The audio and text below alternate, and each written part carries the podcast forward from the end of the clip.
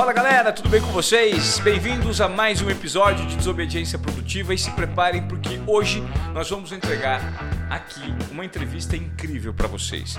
Eu tenho o privilégio de receber uma pessoa negra, mulher, que veio de muito baixo e está gerando um impacto incrível na nossa sociedade. E pela primeira vez eu vou recorrer a um currículo escrito para ter mais assertividade, para descrever a jornada de transformação que ela vem gerando e essa trilha de conhecimento vai impactar, eu acredito, não só a mim, mas todos vocês que são desobedientes produtivos. E a gente vai entender por que num bate-papo com, olha só, ela é ativista empreendedora social brasileira, responsável por construir pontes entre grandes organizações e também iniciativas populares para desenvolver projetos de inovação aberta. Nós vamos tentar entender depois o que é inovação aberta, tá? São estratégias de responsabilidade social também dentro de uma agenda ESG, Iniciativas com foco em ação climática. Vocês estão percebendo essa onda de calor dos últimos dias? Vamos falar sobre esse assunto. Depois de cinco anos engajada com as comunidades da floresta amazônica como voluntária em projetos sociais, ela fundou a Creators Academy Brasil, ou seja, uma comunidade de pessoas que são criadoras de conteúdo que amplificam a agenda de proteção a biomas brasileiros. Que agenda legal, né?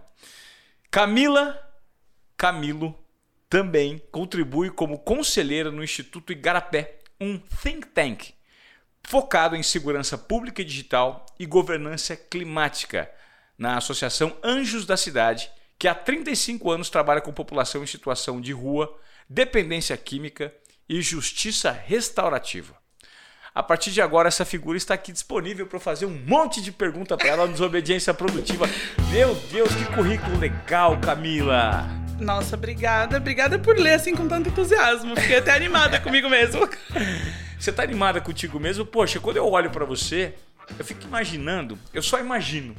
E como eu imagino, eu gostaria que você contasse como foi a sua jornada até aqui, para ter um currículo assim, para ter essa visibilidade e o impacto que você está tendo e gerando por meio da sua atuação.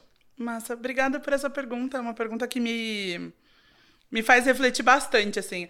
É, eu comecei a trabalhar, tinha 11 anos, né? E é, meu primeiro trabalho foi passando toalha num buffet perto da minha casa e fazendo faxina na casa das irmãs da igreja que eu frequentava, basicamente.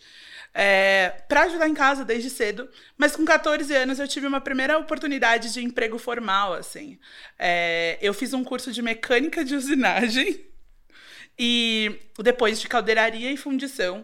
E aí eu fui trabalhar na indústria, tipo, na indústria papeleira mesmo, na fábrica. Com 14? Com 14, tá. como aprendiz. Hoje eu tenho 31, há 16 anos, 17 anos atrás, a legislação brasileira ainda permitia o contrato de aprendizes com 14 anos. Hoje é, é com 16, né? É... E aí, entrar na indústria. Tipo, eu não tinha tido acesso à educação de qualidade até os 14 anos. Eu lembro que quando eu, fiz a prova para fazer o curso técnico de mecânica de usinagem, é, tinha lá no descritivo que eles iam fazer, que ia ter questões de equação de segundo grau. E eu não sabia fazer equação de segundo grau, mas eu tinha um amigo que estudava numa escola particular que sentou para me ensinar a equação de segundo grau para poder fazer a prova. Que legal. É, então acho que um, uma coisa que aconteceu na minha vida ao longo, especialmente nessa primeira fase da minha adolescência, foi que eu tive pessoas que de, assim, de vários lugares. Fosse um amigo com a minha idade, que estudava numa escola diferente da minha, fosse é, uma pessoa próxima, me dando orientação, falando: ah, acho que essa oportunidade aqui é para você. É, meu amigo vinha e falou: não, eu sei, estou estudando, vou, vou compartilhar com você. E aí eu vou fazer um parênteses para dizer que relacionamento é igual mobilidade social. Então, eu não teria entrado é, no curso para fazer mecânica de usinagem se não tivesse um amigo que estuda numa escola particular, que tivesse um currículo esco escolar mais avançado do que o meu e disposto a estudar comigo para me ensinar. Então, o relacionamento entre pessoas de classes sociais diferentes aceleram a mobilidade social de outras pessoas. E foi isso que foi acontecendo ao longo da minha vida. Aí eu fiquei é, trabalhando ainda na indústria até mais ou menos os meus 18 anos, quando eu comecei a fazer parte de um coletivo de artistas. Eu não. Eu, imagina, era um coletivo de fotógrafos, designers, maquiadoras, está, é, galera de, de estilo, assim, produção de moda. E eu, uma menina que morava, tipo, numa periferia, na zona oeste de São Paulo. E eu falei assim, tá, eu carrego as coisas de vocês. Aí depois eu descobri que isso tinha um nome, que era hold. Aí eu falei, eu carrego as coisas de vocês para aprender. Eu queria aprender a fotografar, eu fiquei impressionada com aquilo. E o nosso primeiro trabalho voluntário, e era um trabalho voluntário, foi um presídio. E a gente fazia um, um, um ritual, né? Um, na verdade, a gente fazia umas, um evento dentro do presídio, que era um espaço de criar um meio que um dia de autocuidado, um dia de cuidado para as mulheres que estavam presas. E aí a gente montava um estúdio fotográfico e depois uma, uma ilha de produção de moda. Então a gente fazia, tipo, produção de estilo, make, foto. E a gente imprimia as, as fotos e entregava para elas. Uhum. E aí, quando eu vi aquilo acontecendo, a transformação das pessoas numa experiência, eu falei, meu, a fotografia pode mudar tudo. Quero ser artista. Aí decidi que eu queria fotografar. Não tinha grana para comprar uma câmera, não tinha como fazer um curso de fotografia. Me ofereci para ser assistente de fotografia de uma galera. E esses meus amigos nesse coletivo, de novo, me relacionando com pessoas que estavam numa realidade diferente da minha, é, me levavam nos eventos que eles iam fazer, nos, nos filmes que eles estavam fazendo. E eu fui mesmo, tipo, meu, eu vou de graça, eu me viro, eu chego lá, eu quero aprender. É, fiquei. Acabou que depois a fotografia virou uma profissão mesmo na minha vida, me sustentou por quase cinco anos. Até que eu falei: aqui isso é legal, eu vejo a transformação das pessoas quando eu uso a arte, mas isso não, eu não tô conseguindo fazer escala, eu não tô conseguindo gerar escala com isso. É, tinha uma questão que era: eu não tinha educação formal, eu tinha terminado o ensino médio só. Mas eu sempre fui uma pessoa muito autodidata, assim, tipo, eu ia pra Lan House, porque eu fui ter computador em casa com 19 anos. Tipo, antes disso eu não tinha computador em casa. Então eu tinha que ir pra Lan House para fazer trabalho da escola ou para tipo estudar qualquer coisa que eu quisesse e até para editar as minhas entregas para os meus clientes, uhum. fazer umas gambiarras, né, na época, na Lan House, mas era o que tinha. E aí surgiu a oportunidade de trabalhar na prefeitura de São Paulo em 2017. Eu já estava com 24 anos. Então, dos 19 aos 24, eu fui fotógrafa, freelancer aí pelo maior rolê. E aí eu entrei na prefeitura de São Paulo é, para trabalhar na Secretaria de Inovação e Tecnologia. E, e, eu ouvi pela primeira vez a palavra trainee. Meu chefe falou assim para mim: Ah, Contrata essa menina, ela é muito boa. Eu, eu fazia social media pra ele. Legal. É, na época. E aí ele falou assim: Não, eu quero que você continue comigo, só que você vai fazer um trainee aqui na secretaria. Deu trainee, eu não falava inglês naquela época. Que, que que é isso? E aí ele falou para mim: Você vai rotar. Aí ele usou outro termo em inglês. Falou: Você vai fazer um job rotation. Job rotation. Deu, o que, que é um job rotation? Aí ele me explicou que era: você vai passar por todas as áreas da secretaria até escolher a que você se sente melhor e você quer trabalhar. Esse cara foi incrível, hein? Foi. Ele foi, tipo, meu mentor, assim.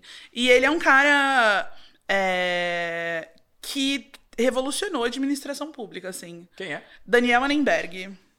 É, ele foi o primeiro presidente civil da história do Detran de São Paulo. E o Detran foi conhecido por muitos anos como o a, a, entidade pública, né, a autarquia mais corrupta do Brasil, assim. E o Daniel, tipo, eliminou toda a corrupção, tipo, institucionalizada do Detran.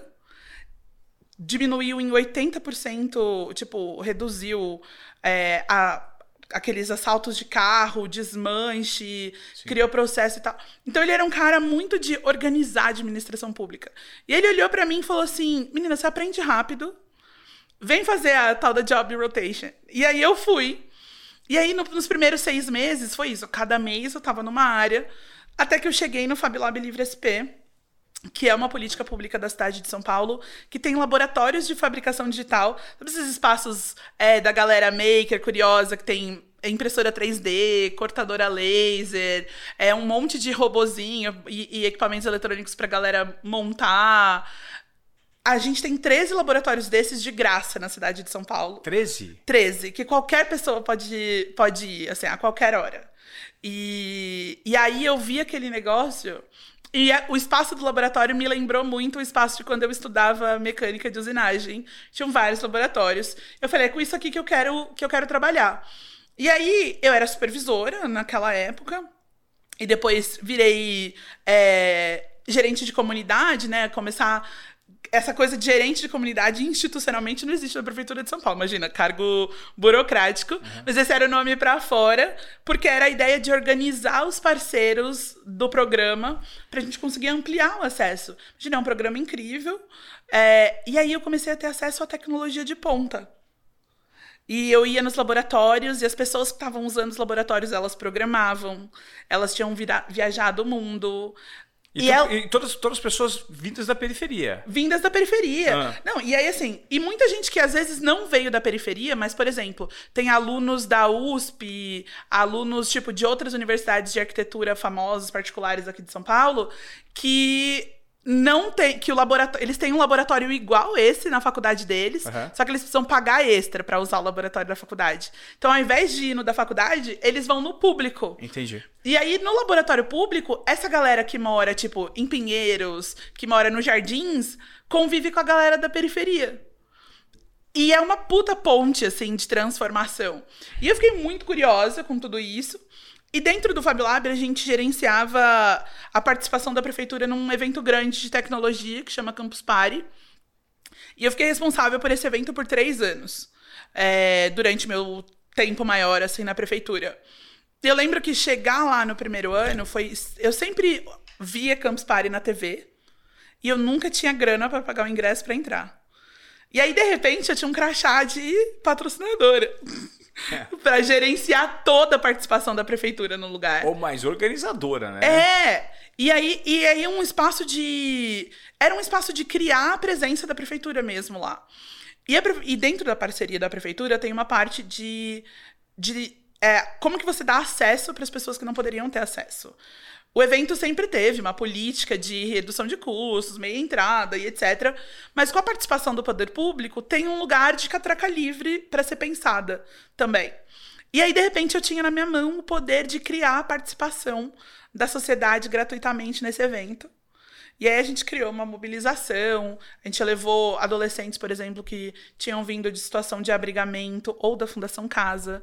E assim, adolescentes que mudaram de vida porque eles viram o poder da tecnologia, porque eles experimentaram uma demo de realidade virtual, porque eles iam para o laboratório e usavam a impressora 3D e de repente eles chegaram num evento e eles viram uma aplicação prática do que era a impressão 3D.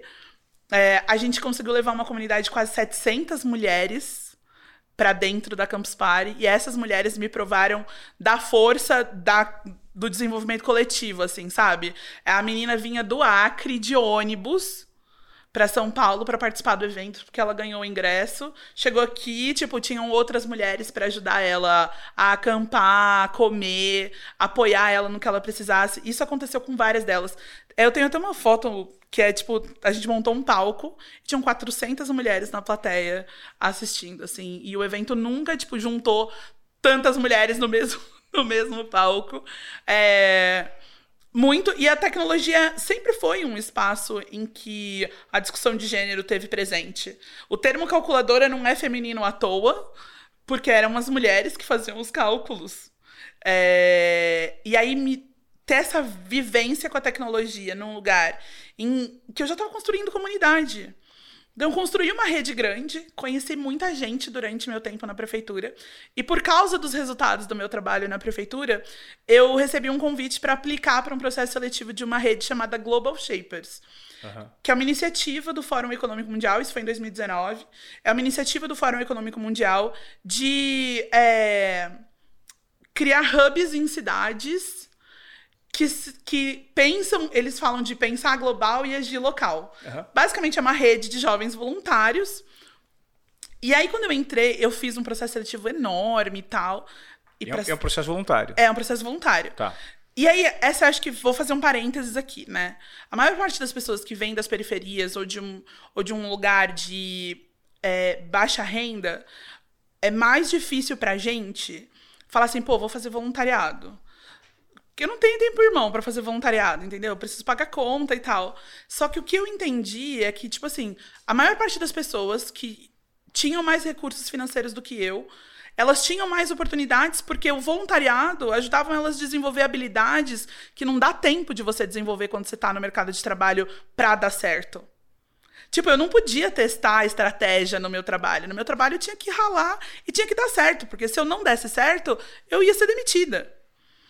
E aí, nas experiências de voluntariado, eu posso doar o que eu tenho de melhor, aprender habilidades novas e ainda testar, tipo, coisas que, assim, olhando do, do princípio do, do meu ganho pessoal, que era tipo assim: enquanto eu tô sendo voluntária, não tem problema se eu errar nisso.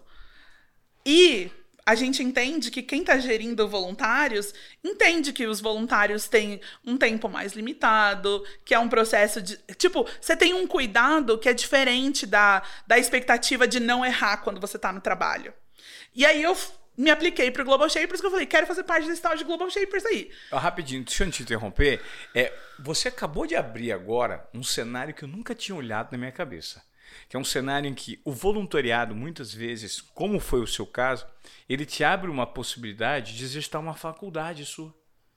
Sem o nível de cobrança que o mercado exige. Exatamente. Que incrível. Exatamente. E quanto. E aí, assim, quanto mais. É Quanto mais complexa é a operação, ou quanto mais é o seu chamado mesmo, sabe?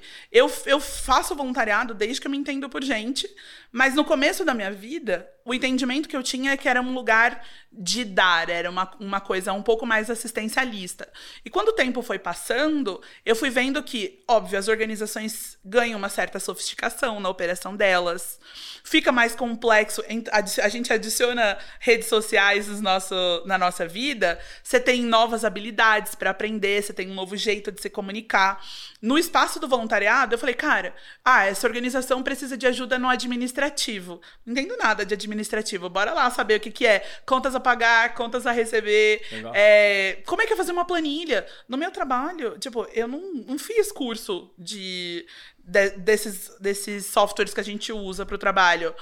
Ah, eu estava voluntariando numa organização, lá tinha computador e tinham todos os softwares. Eu podia aprender lá, gastar um tempo para fazer, melhorar minha habilidade, voltar para o trabalho melhor, sabe? Uhum. Isso aconteceu.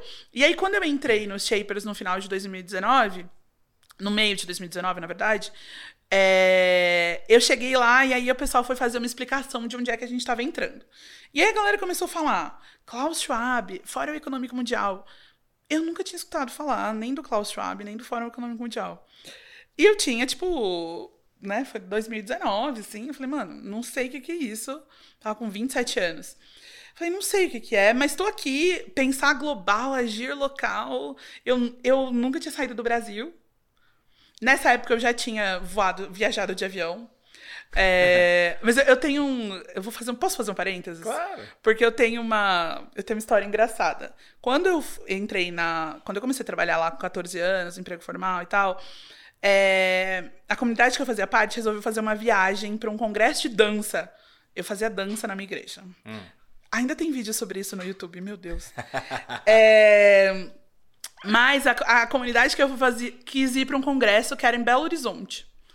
E aí a ideia era que a gente ia de ônibus e voltava de avião, porque só uma pessoa tinha andado de avião na vida. E todas as outras iam andar de avião pela primeira vez. Aí eu juntei dinheiro, tipo, oito meses para comprar a passagem de avião e voltar de avião. E aí eu lembro que eu tava chegando no aeroporto de Congonhas. É... E aí eu, da janela do avião, eu fiz uma promessa para mim. Que é uma promessa meio louca, considerando o mundo hoje, a minha pegada de carbono, obviamente. Na época, eu tinha que sair de casa, tipo, quatro e meia da manhã para pegar a lotação. E eu sempre... Meu lema sempre foi acordar cedo para atrasar com calma. Sempre foi. E aí, e então eu atrasava para pegar a lotação. Vira e mexe, o cara da lotação, ele já sabia que ele ia devagarzinho pro meu ponto, assim, sabe? Porque eu ia estar tá correndo atrás. E aí eu fiz uma promessa no avião, assim, para mim mesmo. Um dia eu vou correr mais atrás de portão de embarque do que de avião. Do que de busão. De busão. E aí foi um negócio muito louco, porque esse ano, só esse ano, não, no ano passado eu perdi dois voos. Mas agora eu não perco mais, nem vou, vou internacional, dá muito prejuízo. É... E eu fiz, acho que ano passado foram 50 voos. Para uma pessoa. E assim, em um ano e meio eu conheci 15 países. E eu Foi a primeira vez que eu saí do Brasil foi em outubro de 2021. Eu nunca tinha saído do Brasil antes disso. E aí, e aí voltando, é, eu fiz essa promessa lá com 15 anos, a vida foi acontecendo. 2019 eu entro no Shapers, ouço falar do Fórum Econômico Mundial. Falei, o que, que é isso? Como eu atuo? Comecei a participar. A comunidade na minha cidade, todo mundo falava português. Mas no dia que a gente se encontrou pela primeira vez, todo mundo voltou. E aí tinha um momento de apresentação. E aí eu pegava as coisas do projeto da prefeitura, falava daquilo e tal. Mas uma amiga vira e fala assim: ah, acabei de voltar do meu mestrado de justiça climática na Inglaterra. Aí o outro vira e fala assim: ah, eu criei uma franquia de impacto social. Aí vinha o outro e falava: ah, eu sou neuro, neurocientista, mas é, não quero mais trabalhar com, com neurociência, abri uma empresa de educação em sustentabilidade. Esse todo o grupo do voluntariado? Todo o grupo do voluntariado. Tá. E aí eu falei assim: eu comecei a olhar, e aí eu comecei a perguntar. E falei: e vocês recebem por isso? Porque eles pareciam muito felizes. E aí, nessa hora, eu percebi que pela primeira vez eu estava ganhando capital social. Que eram pessoas voluntariando na mesma rede que eu, com muito mais experiência de vida. Então, tipo assim, a minha amiga que estava dois anos morando na Inglaterra com mestrado, ela me levou pro mestrado dela contando a história dela. Tá. E aí, a outra coisa que o voluntariado me deu foi, tipo, relacionamentos de altíssimo nível. As pessoas que fazem voluntariado são pessoas que, no mínimo, estão trabalhando as suas jornadas pessoais para ser, serem seres humanos melhores. Incrível. E aí isso faz com que eu queira ser uma pessoa melhor também.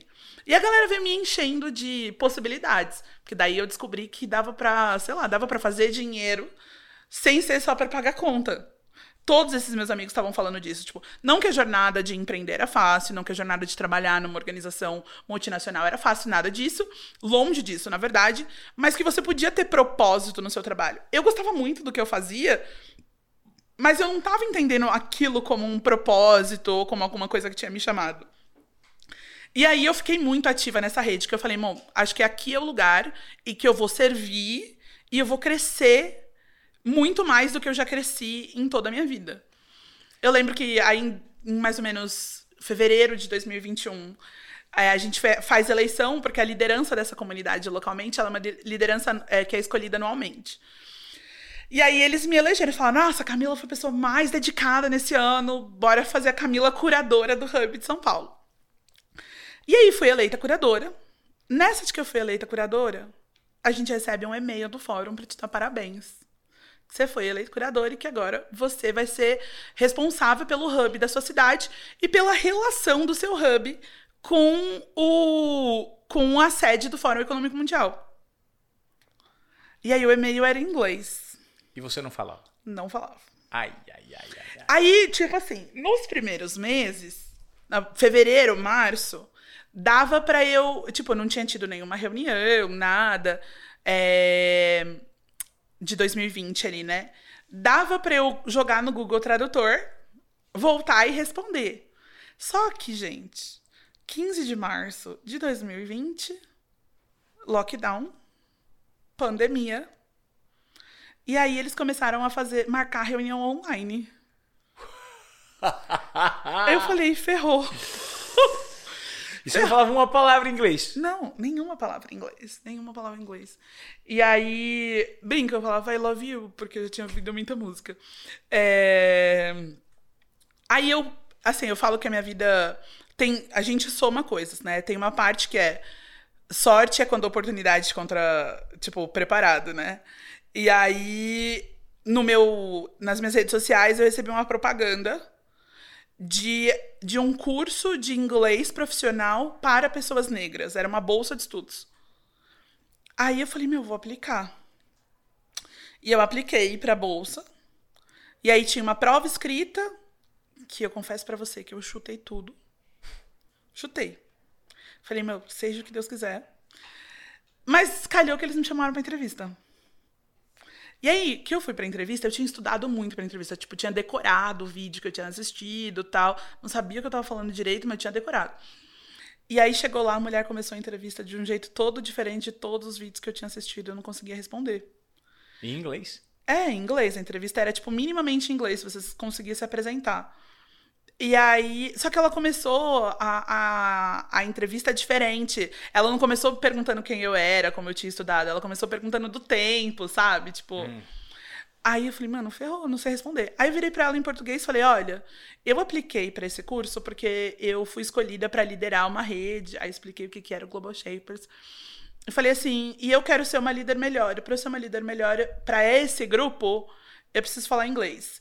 E se você me der a oportunidade, daqui a um ano eu vou eu vou estar tá falando inglês. E o curso era um curso de sete meses. E aí, calhou que eu recebi um e-mail falando: parabéns, você foi escolhida para bolsa de estudos e tal. E aí, a gente, no meio da pandemia, o meu, o meu grupo do curso de inglês acabou virando também uma extensão do meu processo terapêutico durante a pandemia, porque eu tinha seis horas de aula por semana. Seis horas? É, era bem intenso. E, e eram 15 pessoas pretas, pessoas negras juntas. Essas pessoas também, tipo, de realidades distintas, que também estavam, tipo, passando por dificuldades. Todos bolsistas? Todos bolsistas. E alguns já tinham um nível de inglês, outros estavam que nem eu, no zero, começando do zero. E aí eu falei assim, é, eu, e eu, eu tenho. tô num processo de, do diagnóstico de TDAH, né? Não posso falar eu tenho TDAH, uhum. porque eu não tenho diagnóstico concreto ainda. Mas vários indícios. Mas o meu processo de aprendizagem sempre foi um processo de aprendizagem um pouco diferente. É, eu nunca fui uma pessoa de sentar para estudar tradicionalmente. Eu tenho uma memória auditiva muito boa, eu tenho uma, eu tenho uma inteligência de linguagem muito boa. Sempre gostei de etimologia das palavras, sempre fui apegada nessas coisas, uhum. desde muito pequena. Mas, tipo, a, a educação formal sempre foi muito difícil para mim. Eu nunca consegui, tipo, sentar numa cadeira simplesmente prestar atenção. Então, fazer o curso, eu era aquela aluna meio mediana no curso, mas eu tinha um compromisso em aprender inglês. Aí eu, meu, travei tudo na minha vida por, de, 2000, de abril de 2020 até o final do ano passado, eu não, mesmo sem entender no começo, agora tá fácil, mas no começo era eu não lia, não ouvia e não assistia absolutamente nada que não fosse em inglês. Porque eu assisti um, neuro, um neurocientista falando que o nosso cérebro é uma maquininha muito louca, né? E, enfim, aí eu sou curiosa de como o meu cérebro funciona. Mas o nosso cérebro aprende por associação. E aí, nesse processo de aprendizado por associação, nessa, nessa minha ideia de tipo, cara, eu preciso aprender uma língua para eu servir melhor as pessoas. E isso. E aí eu entendi o que, que o Fórum Econômico Mundial era. E eu vi que eu tinha uma oportunidade de criar uma carreira internacional. A minha irmã até tinha me alertado uns meses antes: faz um passaporte. Sabe quando vem uma mensagem do universo? Faz um passaporte. Oito meses depois eu entrei no Global Shapers. E aí eu parei de, tipo, então falei, mano, vou aprender inglês, vou aprender inglês. E aí quando eu assistia, por exemplo, é, eu sabia o que as pessoas estavam falando pela linguagem corporal. E porque quando eu tava vendo a legenda em inglês, algumas palavras, a raiz das palavras ainda estão em línguas latinas. latinas. Então, eu, meu, o cérebro da gente junta as três coisas, né? A leitura da cena, a palavra que você está ouvindo. Eu não sabia a tradução exata da palavra que eu estava ouvindo, mas eu sabia o que eles estavam dizendo. Tanto que hoje é muito engraçado, assim, eu voltei agora dos Estados Unidos, eu levo uma semana para falar português direito. E porque toda hora eu confundo o pensamento. O seu cérebro mergulha de fato na raiz do outro idioma. Absolutamente, absolutamente. Você pensa em inglês. Eu, eu tenho uma história engraçada da semana passada. Eu fui, eu fui pra Semana do Clima em Nova York, né? Fiquei uns 10 dias lá. Uhum. E aí eu tava dividindo o hotel, o quarto do hotel com uma amiga. E aí ela falou assim pra mim, falou, Cami, você não sabe, você sonha em inglês. Eu falei, eu sonho em inglês? Ela falou, é. No meio da noite eu comecei, eu acordei e tive uma crise de espirros. Você virava para mim e falava, bless you, bless you. e aí, do nada, você começou a reclamar que o quarto tava frio. This room is too cold. Nossa, que Aí chique. eu falei assim, eu falei, como? Ela falou, é. Aí eu levantei e fui, tipo, desligar o ar-condicionado. É. E aí, e assim, outra pessoa já tinha me falado. Mas, no fim, eu mergulhei e, e, e, de fato, assim, na língua. Eu aprendi a falar inglês. E aí, em dois, no final de 2020, a equipe do fórum, e aí o que eu tava te falando antes da gente começar, que. É, os brasileiros têm uma régua diferente é, da cultura brasileira, uma régua diferente para julgar as pessoas. A gente julga as pessoas pela fotografia delas. A cultura de muitos outros países tem a ver com o julgamento da jornada. Então, quando eu contei a minha história e o meu processo, por exemplo, com o aprendizado do inglês para a equipe do Fórum Econômico Mundial, eles disseram: nossa, a gente precisa investir nessa menina. Assim como o Daniel investiu em mim, tipo, em 2017, a pessoa que era responsável por falar comigo do fórum falou: Você não quer fazer um programa de coaching? E aí a, gente era. fazia coaching com pessoas, e aí meu coaching era uma gringa. E aí, assim, eu tava estudando inglês, mas eu não era fluente, né? Tá. Eu tinha que fazer o coaching em inglês.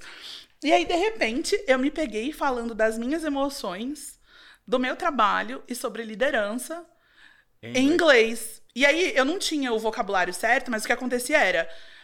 Quando você não sabe a palavra, você descreve. Então eu ficava tentando descrever e ela me trazia vocabulário. E a gente ficou oito meses trabalhando juntas. Oito meses de treinamento? Oito meses. Online? Online. Sempre... Eu nunca encontrei ela pessoalmente, na verdade. E ela me ajudou a fazer tudo. Assim, ela me ajudou a ser estratégica nas minhas presenças. E aí, quando ela estava trabalhando comigo, eu estava é, liderando um projeto do Fórum Econômico Mundial voluntário com Global Shapers. E cada vez que eu. E, e aí eu entendi que, tipo assim, quando eu sirvo voluntariamente uma organização internacional isso faz diferença aqui no Brasil, é muito louco, né? De novo, o brasileiro olha a fotografia. A fotografia daquele momento, final de 2020, começo de 2021, era a Camila, líder do projeto Davos Lab, que era um projeto do Fórum Econômico Mundial. Agora que o brand do Fórum Econômico Mundial estava de alguma maneira associado a mim, assim, tipo. Sim, é uma mistura de autoridade. Você atrai para você toda essa visibilidade, essa credibilidade, ou seja, como uma pessoa que veio de onde veio chegou a esse nível tão rapidamente, né? Exato. E aí isso tem a ver com tem a ver com assim velocidade de aprendizado, capacidade de execução e com certeza a forma como a gente cria relacionamentos, né? Eu brinco que eu, meu meu slogan, meu slogan de trabalho quando eu vou fazer consultoria é holding space for, for meaningful conversations. Então é sustentando um campo para conversas significativas. E essa é uma missão de todos os espaços internacionais que eu tenho passado. É, como é que eu crio colaboração? Como é que eu crio cooperação? Se eu, se eu não tiver paciência e segurança para fazer as conversas que são necessárias fazer. E normalmente são conversas difíceis, porque imagina unir múltiplos interesses e fazer essas pessoas cooperarem quando elas se veem competindo. E aí, tá perto dessa rede do Global Shapers me abriu um leque de possibilidades profissionais. Porque de repente eu descobri que eu não precisava mais ser uma pagadora de contas necessariamente. Eu ia continuar tendo muitos boletos para pagar, mas que eu tinha oportunidade de pagar os meus boletos de uma forma é, que fosse sobre o meu sonho. Tipo, fosse sobre coisas que eu acredito e que tava tudo bem eu mudar de sonho, mudar de objetivo no meio do caminho. Eu cresci ouvindo que não, assim, ó, você encontrou um caminho, você fica lá. Pronto. E vai, entendeu? Porque você tem que se sustentar. E aí, de repente, eu conheci pessoas que não tinham medo de arriscar, que não tinham medo de errar. E aí eu falei, mano, eu quero isso pra minha vida. Aí eu fui curadora do Global Shapers em 2019 2020. 2020 a gente teve a pandemia toda. Eu, em 2021, cuidei de um projeto é, que era um projeto geral do Global Shapers Internacional, com um fórum. E aqui no Brasil a gente atingiu 40 mil pessoas online. Tipo, a gente recebeu várias personalidades para eventos online e tal. E eu era muito cara de pau, muito cara de pau. O fórum tem uma plataforma. Hoje já tá melhor, tá? Não, não tá tão aberto assim mais. Mas no, na pandemia eles estavam testando várias tecnologias, né? Igual todo mundo. E aí a gente tem uma plataforma que parece uma rede social exclusiva de quem é membro das comunidades do fórum, que durante é, alguns eventos do fórum você pode mandar mensagens diretas para qualquer pessoa da plataforma. Tá.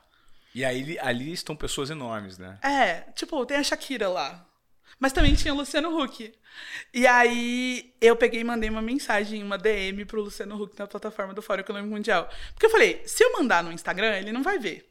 Perfeito. Ele recebe milhões de mensagens. Eu não tenho o e-mail dele e eu não conheço ninguém que trabalhe com ele. E tão pouco você, eh, você acredita, você pensava que naquele momento, se você mandasse uma DM ou um e-mail, ele ia te representar. Exatamente. Agora, quando eu mando a mensagem pela pelo, pela rede do fórum, ele não recebe um e-mail da Camila. Ele recebe um e-mail do Fórum Econômico Mundial dizendo que alguém quer falar com ele. E aí eu expliquei tudo na mensagem e ele falou: "Ah, eu aceito, fala com pessoa tal para marcar".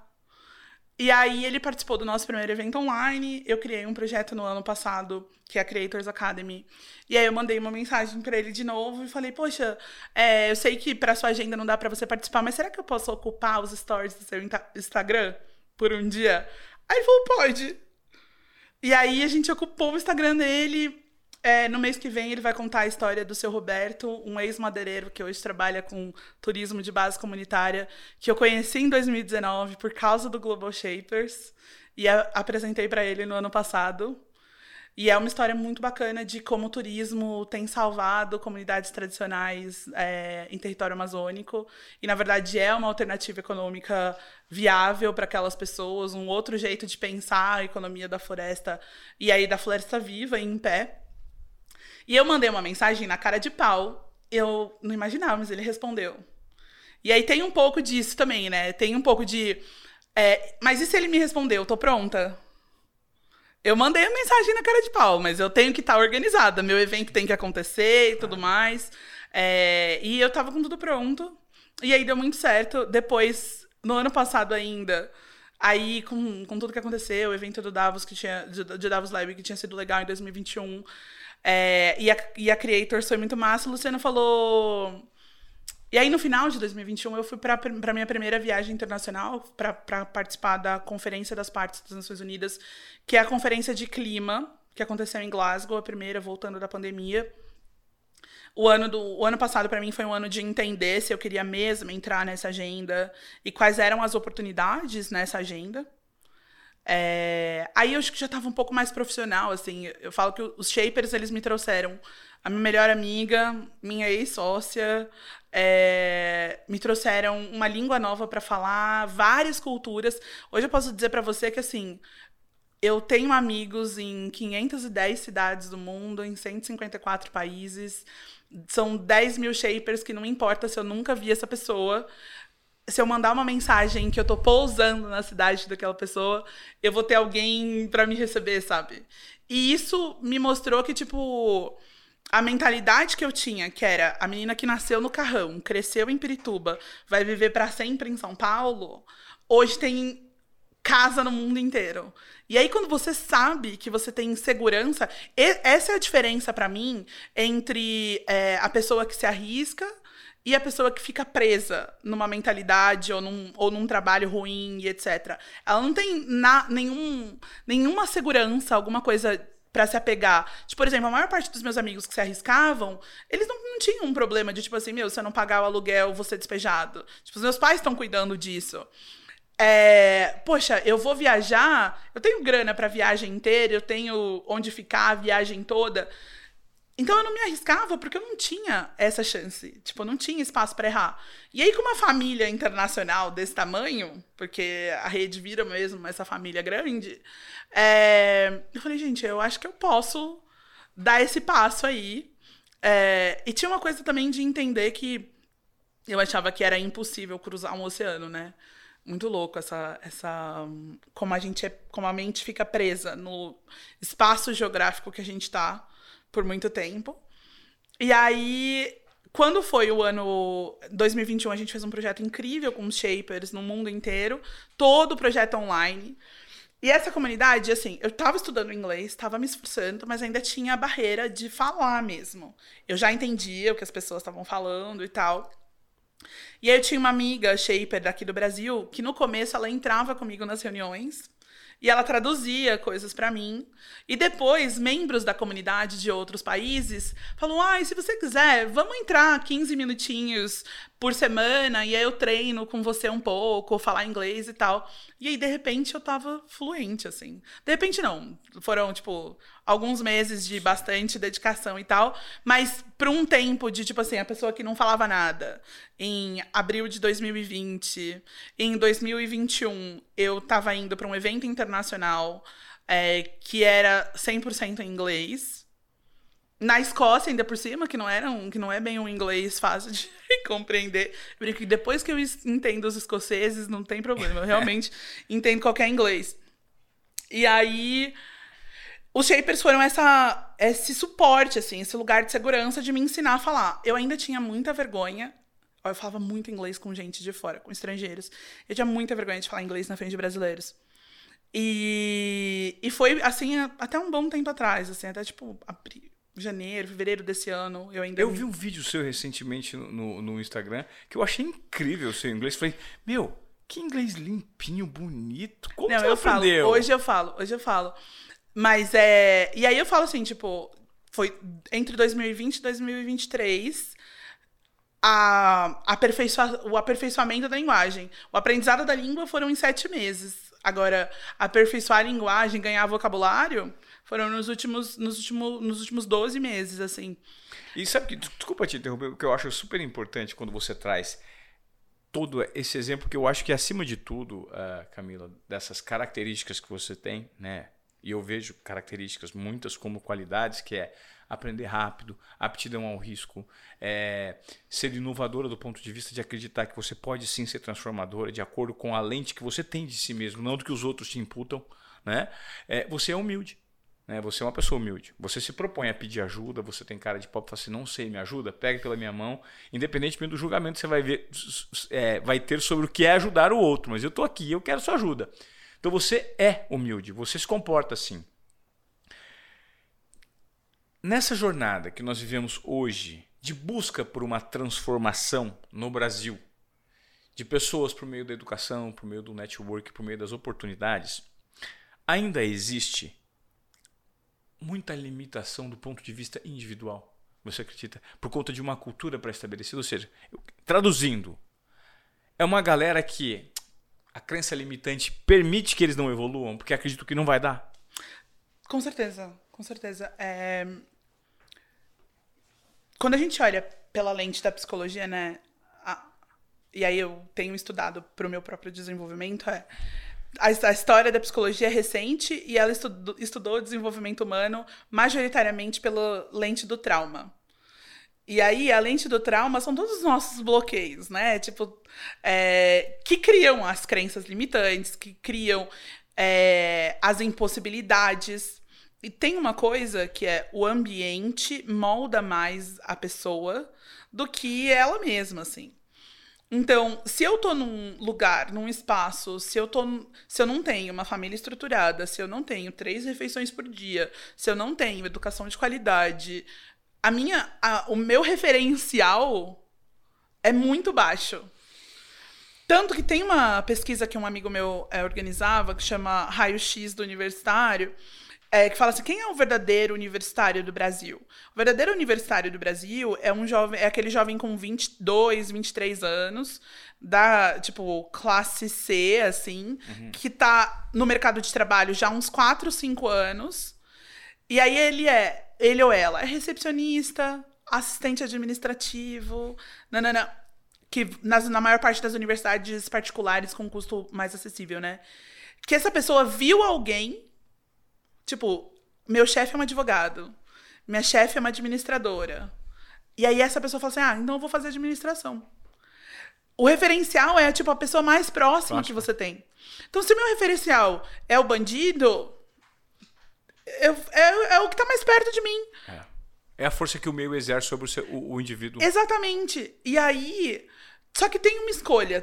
Tem uma parte, tem um trabalho que é o ambiente determina muito de como você vai se comportar, mas tem uma escolha do processo de rompimento, assim. Eu vim Uh, e aí, tipo, eu não falei isso na jornada, porque é mais fácil a gente contar as coisas boas, né? Uhum. Os pontos altos. Mas durante esse meio tempo, eu tô falando de é, a minha mãe, o relacionamento dos meus pais serem um relacionamento abusivo. Depois a minha mãe casar com outro cara que o relacionamento também não era muito bom. É, eu viver numa família com muita dificuldade financeira. Do tipo assim, por dois anos, o que manteve, tipo, a minha casa por um tempo era a cesta básica do meu trabalho, que eu recebia, sabe, vale alimentação. Era, isso manteve boa parte da alimentação básica da minha casa por dois anos. Quantas pessoas? Cinco. E eu tinha, tipo, 16 anos nessa época. Quantos irmãos? Tenho três. Eu tenho mais dois irmãos. Mais dois irmãos. É... E aí. Só que assim, essa. O lugar, o momento, a virada de chave foi quando alguém olhou para mim e falou: vai, menina. Tipo, esse ambiente que você tá não te define. Eu acho que espaços como esse que a gente tem aqui, quando as pessoas têm acesso à internet, é que a gente pode olhar para elas e falar: vai lá, menina, vai lá, moço. Você não, não precisa ser definido pelo lugar onde você tá. Ele é muito responsável por boa parte das decisões que você toma e vai ser bastante complexo e dolorido sair desse entulho todo. Só que dá para sair. Dá para sair pedindo ajuda, dá para sair indo atrás de conhecer gente nova. Eu lembro que eu falo sempre para umas pessoas, eu falo, gente, quando, quando a rede social profissional, LinkedIn, apareceu na vida, eu lembro que eu entrava e eu lia aquela aquelas matérias da Forbes lá que tem a 500 e via todas as empresas, via a lista lá melhores empresas para se trabalhar e não sei o quê. Aí eu entrava no LinkedIn, colocava o nome da empresa, via quem trabalhava lá e começava a adicionar as pessoas. Porque eu falei, bom, eu tinha lido um estudo que a gente estava a dois apertos de mão de qualquer pessoa do mundo. Então eu precisava conhecer todas essas pessoas para estar a dois apertos de mão, realmente. E aí eu tava a um clique. Eventualmente, não quer dizer que eu vou encontrar essa pessoa, mas hoje a gente acessa os pensamentos das pessoas. Elas podem estar escrevendo um fragmento de pensamento na rede social, mas ainda assim, esse fragmento de pensamento pode ser o que eu estava precisando para aquele momento e muitas vezes foi.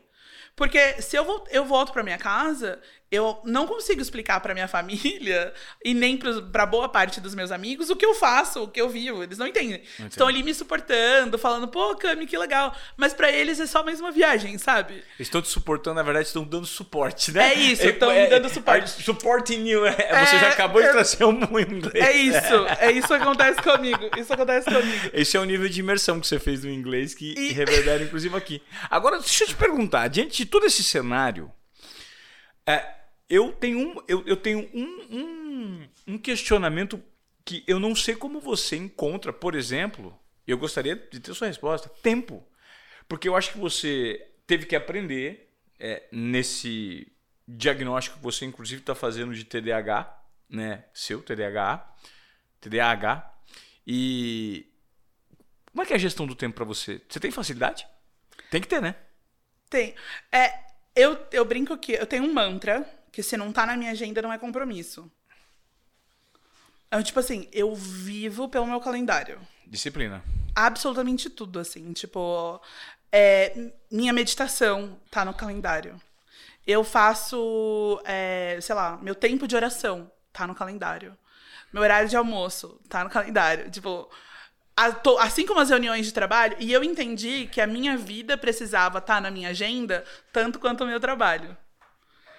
Porque senão eu vivia só pro meu trabalho.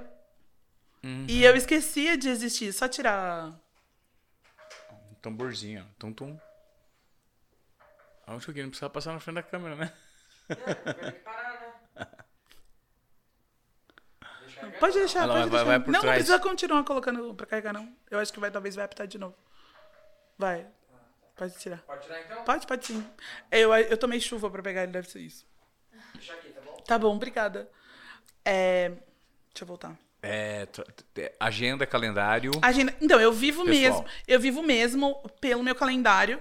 E assim, se não tá na minha agenda, não é compromisso. Então, se eu não tô na minha agenda, eu não tenho compromisso comigo. Tenho um compromisso só com as outras pessoas. É, a terapia tá na agenda. Tipo, absolutamente tudo. E aí, tem uma coisa que foi importante para mim, é no processo de autoconhecimento, saber como eu aprendo. Eu sei que eu aprendo rápido, mas é, como eu traciono e dou, tipo, impulsiono a minha velocidade de aprendizado. Eu aprendo rápido se eu ouvir. Se eu ler, não acontece a mesma coisa.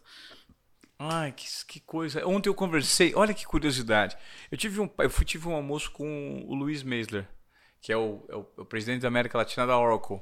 Ele estava me explicando que durante a vida inteira ele teve companheiros, a maioria, que eram muito, muito, muito é, avançados na leitura e que ele tentava acompanhar e ele não conseguia. E depois que surgiu o advento da internet com os conteúdos de áudio, ele começou a acompanhar, porque ele é de ouvir audiobooks. E, e o áudio. É, e eu também notei que eu tenho. Para mim, o áudio é, é, mais fácil. Só que eu, eu me penitencio tanto, me culpo, porque é tão rico você conseguir ler e aprender por meio da leitura, né? Eu, eu, eu tento ler o tempo inteiro, só que o, meu nível de entrada num livro e de saída, ele é, ele é pífio, porque é, raramente eu entro e saio. Uhum. Normalmente eu entro, extraio o que aquele livro tem, e depois saio porque eu não consigo terminar. É, isso é muito característico do TDAH. eu, ah, isso acontece bastante comigo, porque na verdade o que eles chamam de hiperfoco, né? É, então eu comecei a identificar onde estão os meus hiperfocos. Eu não consigo, eu tenho bastante dificuldade de terminar um livro. Normalmente eu vejo os títulos, os capítulos que me interessam, leio os capítulos que me interessam, porque eu não sei, talvez isso aconteça com você. Você começa a ler uma coisa e você tem uma capacidade de dedução é, alta. Então você nem terminou de ler a página. Aí perde a graça. perde a graça. Aí perde a graça. Então, o que eu capacidade fiz. Capacidade de dedução, não sabia. Olha é. só. E aí, quando a gente tem uma alta capacidade de dedução, tipo, o conceito vem para você, a pessoa não precisa terminar a frase, você terminaria por ela. E aí você fala, cara, perde o tesão mesmo. A gente não tem vontade de continuar não. aquela leitura. Não. Então, o que, que eu faço? Eu escolho os capítulos que vão trazer coisas que eu não consigo deduzir. Uhum. E aí, essas eu preciso ler.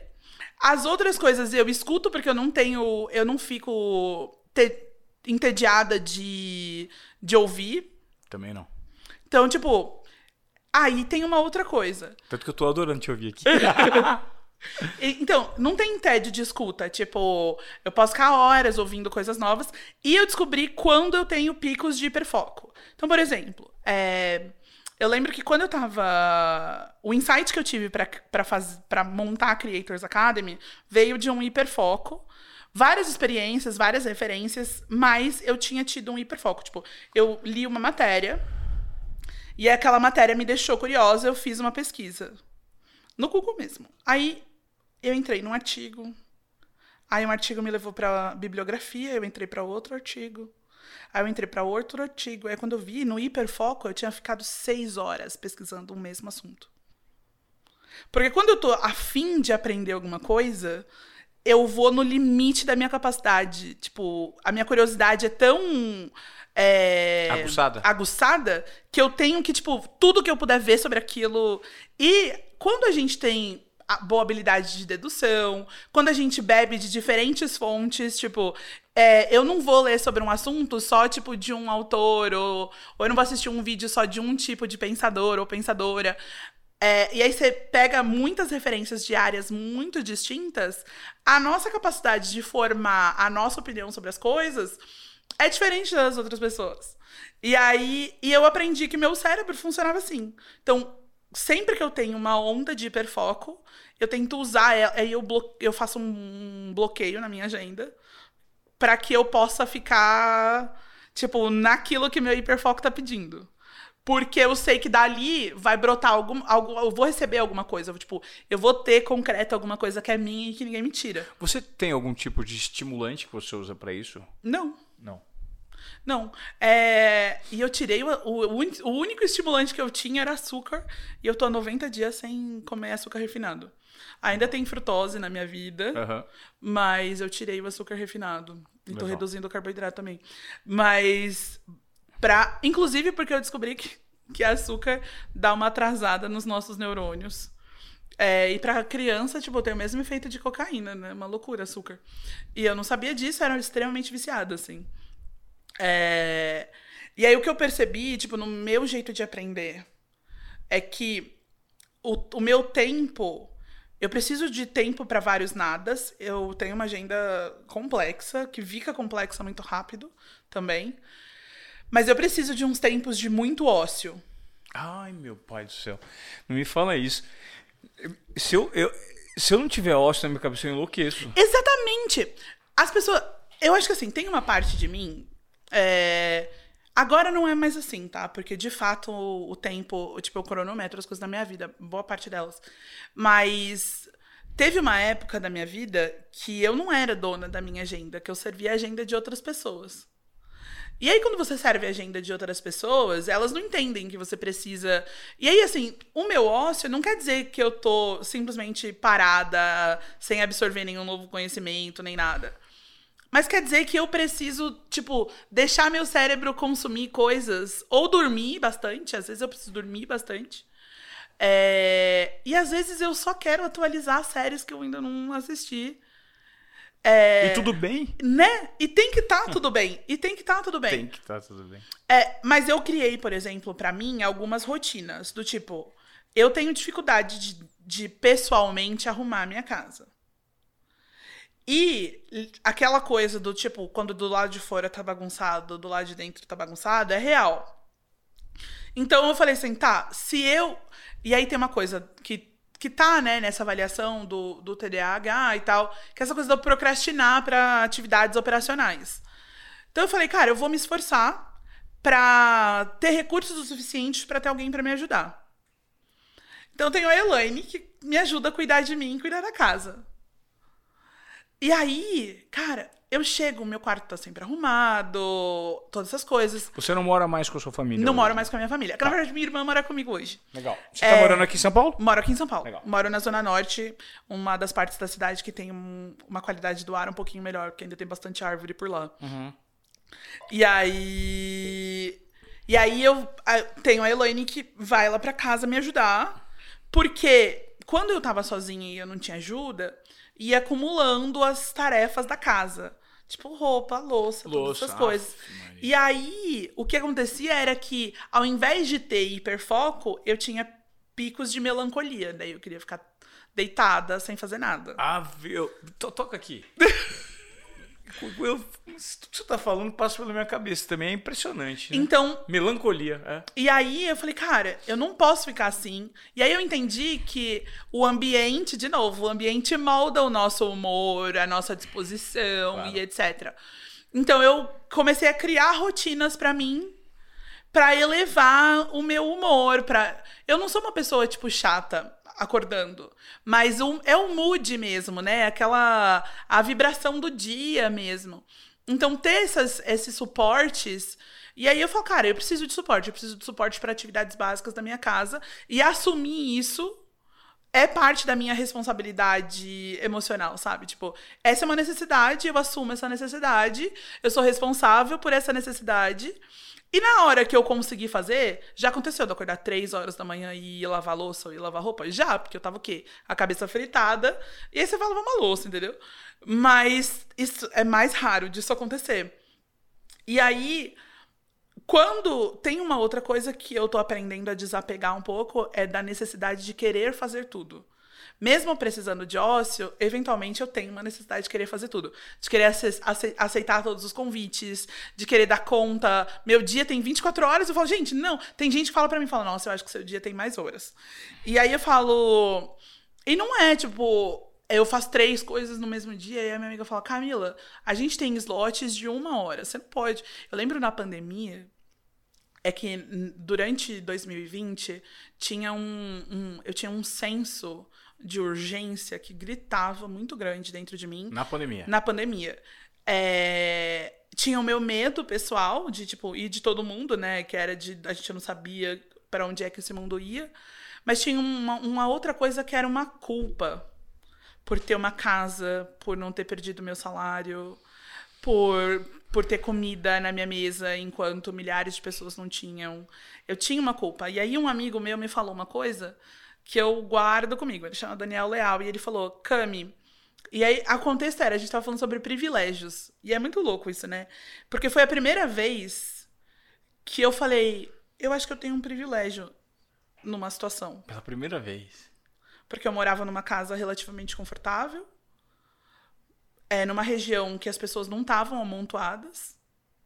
Tipo, não tava cinco pessoas para um cômodo mais. É, eu não precisava sair na rua para comprar comida, porque o mercado entregava em casa e o meu porteiro colocava no elevador e eu só pegava no meu andar. E aí aquilo, e eu chorava constantemente. Nessa época eu fazia tipo quatro sessões de terapia por semana. E aí meu amigo falou: "E se a gente trocar culpa por responsabilidade?" Legal. Só que eu peguei a responsabilidade e levei ela a sério demais. Então eu me envolvi em tanta coisa que tinha reunião, tinha é, espaço na minha agenda que tinha duas reuniões na mesma hora. E aí eu pegava dois fones de ouvido e era um para uma reunião e um para outra. Eu literalmente sentia minha cabeça esquentar. É igual um computador quando você tá usando demais, né? Tipo, mil abas abertas. E eu fiz isso por muito tempo, querendo dobrar meu tempo querendo fazer com que o meu tempo fosse mais produtivo. Então eu achava que se eu fizesse duas reuniões, porque eu tinha 15 no dia, e eu não tinha 15 horas de trabalho, eu tinha que, tipo, dobrar as coisas e eu não, às vezes eu não conseguia fazer 30 minutos e 30 minutos.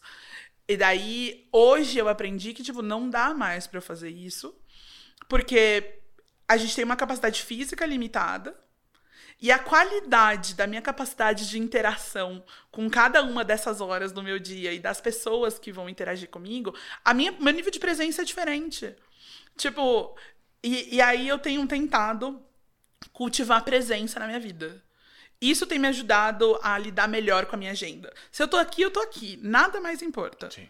Tipo, Conectado com o momento presente. Exatamente. Tá. E aí, isso faz com que eu saiba que cada hora do meu dia ela é única, assim, sabe? Sim. É, a gestão do tempo. Eu, entendo, eu conheço as minhas limitações. Eu acho que aqui tá uma chave também. A gente saber quais são as nossas limitações e quais são as nossas necessidades. Sejam elas necessidades de suporte físico mesmo, para casa, sejam elas necessidades emocionais. Eu faço terapia, eu faço análise faz cinco anos praticamente. Então, entender entender as minhas emoções, entender os meus traumas, entender fazer o trabalho interno fez bastante diferença para minha gestão do tempo, para eu reconhecer que eu precisava de alguém para me ajudar com a bagunça lá de casa, é, para eu fazer um, para eu diminuir o número de reuniões na mesma hora, autoconhecimento, sabe? né? O autoconhecimento é libertador. Completamente. E aí assim, de onde eu vim, autoconhecimento não era uma coisa falada. Eu lembro que a primeira vez que eu falei sobre, né, psicólogo, terapia, essas coisas tipo assim em casa, é a resposta que eu tinha era assim: não, quem vai nessas coisas é, é doido. Você não é doido, você não precisa. Seu médico é Jesus. Esse era o tipo de escuta Sim. que eu tinha. Tá. E, e assim, pessoas negras têm esse estigma. A gente demora para ir buscar ajuda. Porque tem a ideia de que, tipo assim, você dá conta. Não sei se você sabe, mas, por exemplo, estatisticamente no Brasil, mulheres negras recebem, inclusive, menos anestesia quando elas vão dar à luz, porque tem uma crença de que mulheres negras são fortes. Alguém falou isso em algum momento da história e isso ficou. Então, eu absorvi que eu tinha que dar conta de tudo, que eu tinha que ser uma fortaleza, que eu tinha que ser, tipo, uma super mulher e etc. O mito da Mulher Maravilha, né? E aí, hoje que eu consigo reconhecer que não, eu falei, cara, eu vou escolher as minhas batalhas. É... Tanto que ao escolher as batalhas, e aí eu tava assistindo esses. esses é eu, eu ouço muito podcast, eu assisto muito videocast também. E aí eu tava assistindo uma entrevista e, e aí uma pessoa falava assim: só, só ouça, tipo, quem tá na arena com você, né? É tipo, dá ouvido para as pessoas que entram na batalha com você. As outras pessoas que estão de fora só te julgando, a opinião delas não é muito relevante. Não. É... E então escolhe também as pessoas que vão batalhar com você. E aí eu lembro que, assim, profissionalmente falando, a decisão, o que mudou na minha carreira foi. Eu entrei no Shapers em 2019 e eu tomei uma decisão de entrar numa arena diferente, que era a arena de aprender uma língua nova. Quando eu aprendi uma língua nova, um mundo inteiro se abriu para mim em, tipo, em conteúdo que eu podia consumir, as coisas que eu me interessava, eu descobri que não tinha conteúdo em português. E de repente estava tudo traduzido em inglês. Tipo, tinha tudo em inglês. É... Ouvi das culturas de outras pessoas. A minha sócia da época é... que veio do Global Shapers também, ela, ela era uma pessoa que, assim, tipo, a gente vendia uns projetos, era muito doido. E aí ela, ela sempre foi muito boa, assim, de vender, de conversar com as pessoas. E eu ficava mais retraída, tipo, nunca aparecia nesse momento das vendas, só quando a gente ia fechar o trabalho. É... E aí, às vezes, a gente pegava uns projetos de coisas que a gente não sabia fazer. E ia aprender no meio do caminho. Então, cada cliente novo era um MBA. Uma- E aí eu fiz, tipo, 26 MBAs em três anos, porque foram o número de clientes que a gente teve em três anos. E, e nesse processo todo, hoje, você está à frente agora da Creators Academy? Tô, Como que eu... ela funciona? Boa, a Creators Academy acontece como uma imersão, uma vez por ano, para um grupo de influenciadores e influenciadoras. É, e tem um trabalho agora É uma vez por ano só? com os influenciadores, sim. E aí agora a gente tem imersões para outros públicos, né? Corporativos também, que daí acontece. E os trabalhos em company também. Mas eu fui pra COP em 2021. E aí lá eu ouvi aquelas discussões sobre mudanças climáticas e não sei o quê, e o mundo vai acabar. De- desculpa, você foi pra? Pra COP, pra Conferência das Partes das Nações Unidas, Tá bom. que é a conferência de clima Tá. das Nações Unidas. É, a- esse nome, esse, a, a gente vai confundir bastante, porque o Brasil vai sediar esse evento em 2025. Tá. E eu fui para esse evento na Inglaterra em 2021. É, e aí lá, e eu fui por causa de por causa do meu antigo trabalho. Falei, meu, vou lá. Falei com a minha sócia, ela falou, "Ah, acho que a gente devia ir entender o que, que é isso. E eu fui. E quando eu cheguei lá, no fim, cara, eu não entendia nada do que tava rolando lá. Absolutamente nada. Não é que eu não entendia a língua, eu não sabia navegar o lugar. Ele é feito, apesar de ser dito que é um lugar de todas as pessoas, porque é as Nações Unidas, é feito para as pessoas não saberem navegar aquele lugar. Tipo, as conversas, a maneira como a diplomacia funciona, o nível de linguagem que a diplomacia internacional escolhe é para você não sacar o que, que as pessoas estão conversando, assim, sabe? Tipo, É tudo subliminar, né? tudo. E aí, e aí eu falava, olha, o House of Cards estava certo. lá você via isso, sabe? E aí eu fui pra lá. Eu lembro que foi a primeira vez que eu vi muitas pessoas poderosas, literalmente, no sentido de política internacional e ao vivo. Quem tava lá, por exemplo? O Al Gore tava lá, o Bill Gates tava lá, a hum, Angela Merkel tava lá, a Christine Lagarde tava lá, é... hum, quem mais? O Macron tava lá. Enfim, eram 193 países signatários do Acordo de Paris, com praticamente todos os chefes de Estado presentes, ou primeiros ministros. E só que é um, como é um espaço das Nações Unidas, tem muito protocolo, muita segurança, muito difícil, você não acessa as pessoas. Então eu tava lá, literalmente, de observadora. Eu lembro que em algum momento eu falei, cara, quer saber? Eu vou ir ver os protestos que estão acontecendo na rua. Acabou que eu tava fazendo cordão de segurança pra Greta em algum momento. Nossa, eu morei numa casa com, com alguns ativistas por um tempo lá, e que quase todos eles eram adolescentes, eu era a única pessoa, tipo, com mais de 30, com 30 anos. E, e aí lá eu saquei que aquela era uma agenda que, tipo. Sabe quando você faz análise de mercado você fala, isso aqui é uma tendência de conversa? Lá eu falei assim, caraca, depois da pandemia o mundo vai virar e essa vai ser a única coisa que a gente vai falar. Eu tive essa certeza absoluta lá. Só que eu falei assim, ninguém lá no Brasil entende essa conversa. Tá, Quando você diz conversa, a única coisa que você vai falar é diversidade. Diversidade de mudanças climáticas. Tá, e não é claro. Tá. É, porque tem um lugar que, assim, a gente vai falar. Lá eles estavam discutindo mercado de carbono, é, mas eles estavam discutindo um lugar, uma coisa que chama perdas e danos. E aí, em perdas e danos, a gente está falando sobre os impactos das mudanças climáticas na vida das pessoas. E aí, quando a gente faz um recorte, é quem são as pessoas mais afetadas? E aí são as mulheres, são as pessoas pobres, são as pessoas pretas, é o sul global, são as favelas, as periferias do mundo e etc. E aí eu falei, caramba, mano, tudo pelo qual eu lutei a vida inteira, ou seja, mais educação para pessoas negras, mais educação para as mulheres, acesso à tecnologia, bancarização, lá, lá, lá. Tudo isso não adianta eu fazer nada por nada disso se as pessoas não tiverem planeta para viver. E aí eu saí de lá com essa sensação. E eu voltei é, pro Brasil falando, eu preciso fazer alguma coisa. Aí tava lá, lá eu morei com um amigo, Raul Santiago, que é um ativista. E o Raul cresceu no, no, no complexo do Alemão. Ficou, Quanto tempo você ficou lá, hein? É, duas, se, duas semanas na conferência, um mês e meio na Europa. Tá. Daí foi isso. Eu descobri que podia viajar na Europa. Daí eu fiz a minha. Eu, eu fiz uma Eurotrip. Eu fiz. fiz. A primeira, seis países, logo na primeira. Gostoso. Foi, foi bom. E aí. Muita descoberta, né? Muita. Não, minha, minha vida mudou nessa viagem, é. de verdade. Tipo, eu queria ter um ritual para mim de viagem que é. Toda vez que eu vou pra uma cidade nova.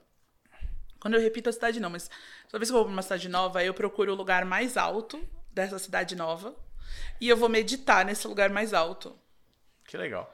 É, e é literalmente, tipo, e aí eu tenho um mantra para esses lugares. Então, eu tenho um mantra para quase tudo na minha vida. É, para esses lugares altos, que é tipo, onde os meus olhos alcançam, eu posso alcançar também. Então, ir para um lugar mais alto do que eu, ganhar perspectiva. É muito difícil a gente ganhar perspectiva na nossa vida, né? Então, é, esse é meu jeito de ganhar perspectiva em lugares novos. E aí eu, eu, já fui nos lugares meio icônicos, assim, tipo, então eu meditei na Torre Eiffel, eu meditei na Acrópole, é, eu meditei no Monte Sinai. Que legal! Então, tipo, e assim, não preciso ser uma pessoa fazendo exercício, uma pessoa, uma pessoa que escala, nada disso. Mas é encontrar um lugar alto, autossuficiente para os meus sonhos. Tipo, para mim, um dos, um dos momentos mais loucos de, de meditar num lugar alto foi quando eu fui na Hoover Tower em Stanford. Não é um lugar alto, tem três andares o prédio. Só que olhar para o campus 360 e imaginar que boa parte da tecnologia que a gente consome no mundo hoje, do veio jeito dali. que a gente vive, veio dali, e que eu estava pisando naquele chão e conversando com aquelas pessoas, eu falei, cara, ganhei uma perspectiva na minha vida. Aí, aí Stanford não parecia impossível, sabe? Sim. Então é muito louco isso para mim, assim. É... E aí a Creators veio de um insight. Eu falei para você que um dia eu tenho hiperfocos. Voltei de Glasgow, falei com o Raul, tinha uma noite de hiperfoco. Que eu vi uma matéria que era assim: o Brasil tem mais influenciadores digitais do que engenheiros e dentistas. E era uma pesquisa meio duvidosa, mas o número absoluto que eles estavam falando fazia sentido. Porque a gente sabia o número absoluto de engenheiros e o tempo que as universidades demoram para formar os engenheiros. Mas agora, depois das redes sociais, os influenciadores nascem todos os dias. Sim. É, a gente vive pela próxima viralização. Tipo, os nossos, a nossa vida tá, sei lá, marcada pelo, pelo tamanho do engajamento, e esse engajamento é só quantitativo hoje. E aí eu falei, caramba, se a gente tem mais influencers no Brasil do que engenheiro, é, então são essas pessoas que estão moldando a mente das pessoas. E aí eu fui descobrir que 70, 75% dos jovens no Brasil já fizeram uma compra, principalmente jovens de baixa renda, tá? Já fizeram uma compra baseada na, na opinião do seu influencer favorito. 50% dos jovens que, de uma pesquisa que, da, da Float Vibes é, disseram que se sentem melhores amigos dos youtubers que eles mais acompanham nunca viram as pessoas e se sentem melhores amigos delas pelo, pelo consumo do conteúdo da internet que essa pessoa produz. E aí eu falei, caramba, o conteúdo que a gente põe no mundo hoje tá moldando o caráter e o desejo das pessoas. E aí, pra gente trabalhar diversidade, com, combate às mudanças climáticas, ou pelo menos promoção da adaptação a elas, redução das desigualdades, a gente precisa que as pessoas que estão moldando. Porque não dá para falar com 215 milhões de pessoas de Mas uma dá vez. Mas dá pra falar com os formadores de opinião. Exatamente. Então eu falei, cara, eu vou falar com essas pessoas. E, e aí veio para mim que é, eu mudei por causa dos relacionamentos e eu mudei cada vez que eu mudei de ambiente. Então vai quer saber, eu vou convidar as pessoas para um ambiente totalmente novo. E aí eu falei, vou levar 100 pessoas pra Amazônia. Coloquei essa coisa na minha cabeça. E depois para os outros biomas do Brasil. É, então a gente tá já nos nossos dois primeiros anos com uma rede de 120 comunicadores entre jornalistas e influencers. Que, faz, que fazem parte da Creators Fazem Academy. parte da Creators Academy. Que viajaram com a gente para uma comunidade ribeirinha, para uma aldeia indígena, viveram a experiência com a gente, criaram conteúdo sobre aquilo. Por que, que eu não tô lá? Você pode ir no ano que vem. Eu não te conhecia antes, né? Meu pai do céu, você tá me falando isso aí, eu tenho que fazer parte dessa Creators Academy. Eu acho também. Eu É. já ia te fazer o convite no final. Mas eu já me inseri aqui agora. Conta mais, vai. E aí, é, eu realmente acredito que a experiência. Acredito, e não só acredito, né? Tem alguns estudos que mostram o fator, o quanto a experiência acelera a mudança de comportamento do indivíduo. Nosso processo de aprendizagem, a gente vai aprender, por exemplo, por repetição, na maior parte das vezes, ou a gente aprende por experiência. A maior parte dos aprendizados por experiência que a psicologia estudou são os, ape- os aprendizados traumáticos. Então, você muda de comportamento rapidamente depois que você tem um trauma. Então, eu não vou mais pular da cadeira porque eu pulei e quebrei meu braço Claro. né? Mas, e, e aí se sua mãe fala pra você, não pula da cadeira, não pula da cadeira, não adianta muito. É no amor e a dor, né? Não Exatamente. aprende pelo amor, aprende pela dor. Exatamente. Só que, mais recentemente, tem um campo da psicologia e, assim, da galera das terapias alternativas, da medicina integrativa e todas essas coisas, que falam, cara, as experiências positivas também mudam o comportamento das pessoas. E aí, eu entendi que. Só que não muda na mesma velocidade que um trauma. E isso vale para as relações também. Se você tem uma relação boa, você vai investir em construir mais relações boas. Né? E aí eu falei, caramba, a gente tá vivendo num momento em que a gente. O nível de consumo e de, e de olhar para a vida no lugar do ter é maior do que olhar na, na vida no lugar do ser, porque a gente não tem experiência com simplesmente ser. E eu falei, eu quero convidar as pessoas para a experiência do simplesmente ser. Eu já é, faço voluntariado em território amazônico há um, há um bom tempo. É, e eu falei, cara, esse lugar me mudou. Fazer uma trilha, conhecer uma árvore de 500 anos, sentar na beira de uma fogueira, ouvir a história de um ancião, é, entrar no igarapé, nadar com as crianças enquanto as borboletas rodeiam a gente. Esses pequenos glimpses de magia que a vida ordinária traz pra gente. É, e aí, ordinária no sentido do simples, do genuíno, do, do comum, assim, que não tem. Que, que a gente tá, tipo, pelo próximo post. A gente tá pelo próximo quarter, para quem tá nas corporações, sabe? É, é, é uma meta do próximo trimestre, acabou. Não, não dá para eu ver as pessoas que estão trabalhando comigo. E aí, quando a gente vai para um lugar que nos convida a desacelerar, não desacelerar a nossa vida, literalmente desacelerar o tempo. Eu lembro que a primeira vez que eu cheguei numa aldeia, o cacique virou para mim e falou assim: Você sabe que aqui uma hora é uma hora, né? E aí eu fiquei tipo meio assim, não entendia. E aí não, tem inter... não tinha internet. A luz era, tipo, funcionava em dois momentos do dia.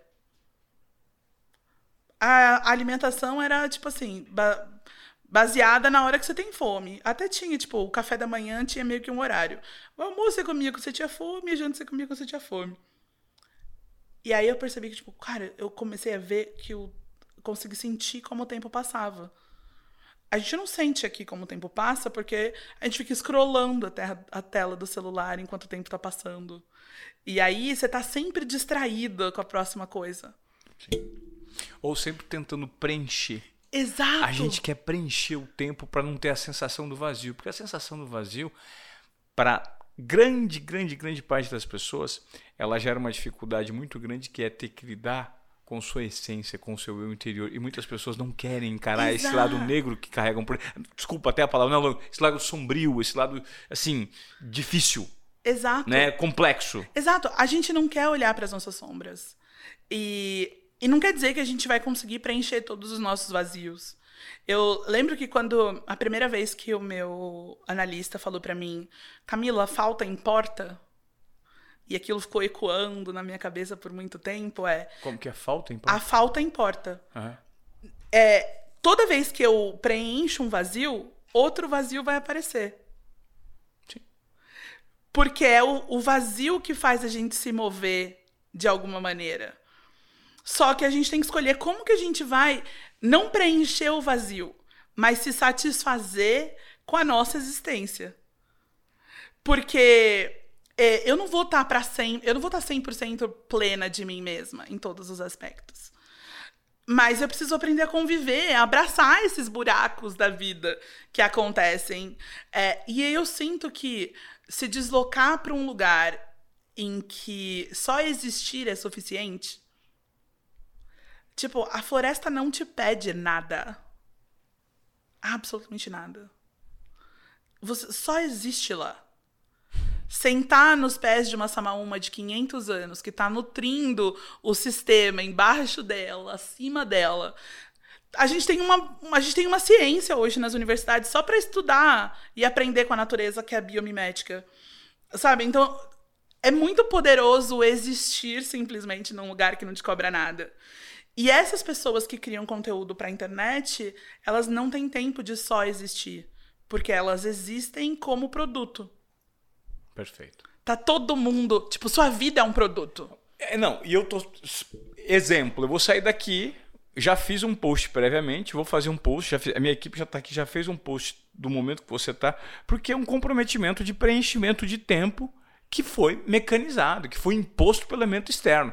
E se eu faço parte é, desse espaço, eu quero pelo menos pertencer a esse espaço de criador de conteúdo, eu preciso seguir essa cartilha. Exatamente. E aí tem uma coisa que é, tá, eu vou seguir essa cartilha, mas quais são os lugares que eu vou criar na minha vida para que eu siga essa cartilha e ainda me sinta fiel a mim mesma? Ah, essa pergunta é a pergunta de um milhão de dólares. Né? Entendeu? Então, na Creators Academy, o convite para as pessoas é: vamos sentir primeiro, vamos levar para o corpo a nossa vida. Depois a gente vai refletir e depois a gente vai criar conteúdo. Porque eu quero que vocês criem conteúdo sobre a floresta, sobre os povos da floresta, sobre justiça climática, sobre diversidade, sobre relacionamento. Mas que vocês criem conteúdo genuíno. Genuíno. Daquilo que vocês sentiram, estão vivendo Uhum. Então, é... que de fato é parte, sabe? Que não é um briefing frio que você recebeu e, e tá colocando no mundo. E aí eu entendi que essas pessoas eram chave, inclusive porque as organizações que querem comunicar essa agenda de ESG, que considera diversidade, impacto social, governança e etc., elas também querem vozes mais genuínas. Se elas forem assumir uma agenda genuinamente, elas vão querer que quem as represente sejam pessoas genuínas. E essas pessoas genuínas estão no subjetivo de cada um. Exatamente. E aí, como é que a gente ativa esse subjetivo? Mudando as pessoas de ambiente, porque na onde elas estão, elas vão continuar funcionando na mesma lógica. Claro. E aí, isso dá para fazer é, com os creators, com os executivos, com as pessoas que. com as crianças na escola. Eu falei, cara, eu tava ouvindo um, um, um pesquisador dessa, desses futuros regenerativos e tal. E aí ele tava falando que tem uma tendência em despavimentar cidades por, por causa da, da, das ondas de calor que estão acontecendo. Então, por exemplo, tem uns bairros de Paris que a galera está começando a tirar o asfalto, a calçada de concreto e plantar grama de novo, trazer umas árvores para tentar ajudar a diminuir a temperatura e etc. E aí a gente percebe. E aí ele também comentou que as crianças não andavam mais descalço. As crianças não sentiam o chão. E aí, quando você não sente o chão, quando você não sente. Tipo, você não tem noção da textura das coisas. Não. É, tem. E eu percebi isso, eu falei assim, tipo, tinha uma galera que vai pra imersão falando, eu tenho medo de escuro, eu tenho medo de inseto. Eu perguntava, o que é a floresta para você? E aí a pessoa respondia, ah, a floresta é um lugar assustador. A floresta é um lugar perigoso. Eu falei, mano, perigoso é andar 10 horas da noite pelas ruas de São Paulo. Entendeu? tipo, Sim. assim, você pode encontrar uma sucuri, uma cobra coral no meio da floresta, mas tem protocolo pra você lidar com ela. Se você não mexer com ela, ela não vai mexer com você. Sim.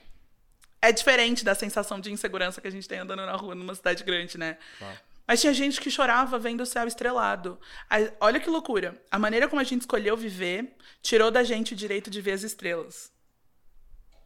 tem tanta luz no espaço que a gente vive que a luz mais genuína que a gente podia contemplar a, a gente, gente, não, não consegue. Nossa, Entendeu? É. Porque não dá. E aí, as pessoas viram um céu estrelado, viram estrela cadente, meteoro, chuva de meteoro pela primeira vez. Eu falei, e tem tudo isso no Brasil. Tá tudo aqui, ó. Tá no, tá no nosso alcance. Tá no nosso alcance. E dá pra gente mostrar para as pessoas que seguem a gente, que consomem, é, é pensar em ser mais produtivo, ter tempo de silêncio. As pessoas, sabe uma coisa que eu observei nos grupos viajando? Que as pessoas têm medo do silêncio. Elas estão é, pensando muito, o pensamento está acelerado, mas elas precisam de um barulho externo porque elas não sabem lidar com os vazios e nem com os, e nem com os barulhos internos. Então a gente, a gente esqueceu como habitar o silêncio. Como habitar o desconforto. Minha vida, eu posso dizer para você que a minha vida deu um salto profissional quando eu consegui ter conversas nesse nível com as pessoas. Quando eu ia para um lugar e não me importava é, a credencial da pessoa, o cargo que ela tinha, de onde ela vinha. Eu tinha perguntas genuínas para elas. E aí, quando a gente, quando os creators vão com a gente, eu falo para você que é desafiador, não é, não é, é, Os posts são muito bonitos, a semana lá é intensa. É, porque todo mundo quer ser visto. E normalmente isso acontece numa agenda é, anual, é, é uma, uma vez por No programa Creators Academy, esse 100, 120 que você falou que leva, é uma vez por ano. E esse programa se replica dentro das companhias? Se replica dentro das companhias, é... e aí cada companhia tem sua, tem sua agenda. A maior parte delas estão aqui em São Paulo e a gente consegue fazer mais na Mata Atlântica e tal. Mas tem uma galera querendo ir para Amazônia também, para o Cerrado. E, e esse dos creators, eles ficam quanto tempo lá? Eles ficam ao todo esse ano foram 10 dias ao todo entre a jornada de viagem, né? Porque a gente foi pro Acre. Uhum. Então é tipo um dia para ir, um dia para voltar. voltar. É, e aí, dois dias na cidade e cinco dias na aldeia. De, de imersão na aldeia Punhanal, a gente ficou. É, a gente foi para um território que é um território que estava sendo reflorestado por, pelo povo Punhanal. É um povo que, tipo, perdeu o seu nome, sua identidade, sua língua por muito tempo. E aí a galera foi ouvir histórias de pessoas assim: como que é você ser proibido de falar a língua que você nasceu falando? Como é que é você ser proibido de exercer sua espiritualidade? E aí as pessoas entenderam que, tipo, tem gente ainda no Brasil com muito menos direito do que os direitos que a gente clama na cidade, sabe? Uhum. É... E a galera voltou, assim, muito mexida mesmo. Eu tenho visto resultados. A gente criou um espaço de que a gente está criando uma comunidade mesmo, então tem uma plataforma com um espaço educacional em que a gente vai mandar para essas pessoas conteúdos feitos pelas pessoas da floresta, dos territórios. Então, o que, que é, tipo, o que, que é diversidade para mim? O que, que é diversidade para uma menina ribeirinha?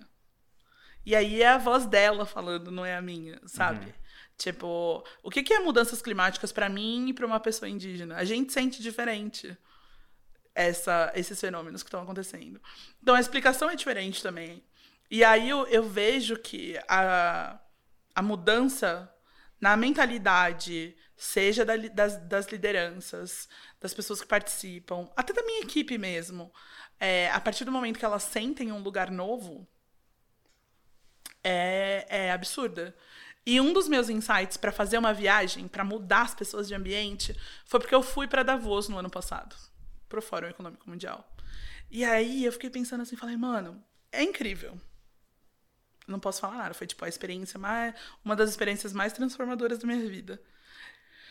Mas por que que eu tenho que ir até Davos? Se era, se assim, custa menos no sentido literal para as pessoas que estavam lá vir aqui para onde eu tô. Claro. Mas eles não confiam, tipo, não tem um espaço não sei, tipo, talvez o seu trabalho já tenha te levado para lugares incríveis. E que você fala, pô, cada experiência nesses lugares me transformou, me adicionou uma parte de mim que, que eu não sabia que faltava. E aí, quando a gente se relaciona, e eu falo isso assim, tipo, a, quando eu cruzei, eu peguei o primeiro avião, foi muito intenso. Aí demorou 14 anos para eu cruzar meu primeiro oceano. É muito louco porque eu peguei o meu primeiro avião é, com 28 anos E eu viajei, eu nunca tinha entrado num avião. E eu, e eu ganhei um prêmio de melhor reportagem do Estado, num concurso. E eu fui para Alemanha. Uau. Então foi super desafiador também. A questão do idioma, a mesma coisa. Eu só fui aprender inglês depois que eu trabalhava numa emissora de TV, porque eu né, nunca tinha tido oportunidade. Então, essas descobertas, elas foram adicionando assim algumas camadas de consciência que foram gerando outras situações, que foram moldando o, o meu destino de acordo com as minhas escolhas e as apostas. E traz novos desejos também, né? Por isso que eu acredito muito no conceito de desobediência produtiva. E o nome desse podcast é. Porque as pessoas podem deso- desobedecer o status quo. Exatamente. O status quo está aí para ser. Ele foi legitimado, mas ele pode a todo momento ser. Ele foi legitimado por quem? Por você? Você que está me assistindo agora, que está nos assistindo agora, você legitima o que acontece na sua rua, na tua casa, a maneira que o seu imposto é pago, a maneira. Você não legitima. Eu não estou falando para a gente quebrar regras. Mas será que não existe uma essência dentro de você para que você faça do seu jeito, desobedecendo a si próprio de uma maneira produtiva? Com certeza. É, eu, eu acho que quando a gente é educado a só seguir ordens, a, né, tipo, ser sempre controlado, é, nunca, nunca sair da linha e etc. E aí, é isso, de novo, não, a gente não precisa desobedecer leis, cometer nenhum crime. É, mas a gente precisa sim questionar.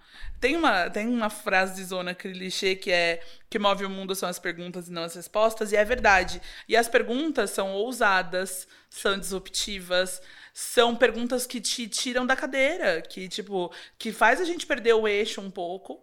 Eu, eu acredito muito assim. Eu tava pesquisando o que poderia ser pra mim desobediência produtiva. E e aí eu me dei conta que o lugar reservado, na maior parte do tempo, tá? Na sociedade, para uma mulher que tenha o meu corpo, não é nenhum dos lugares que eu sento hoje. Na maior parte do tempo.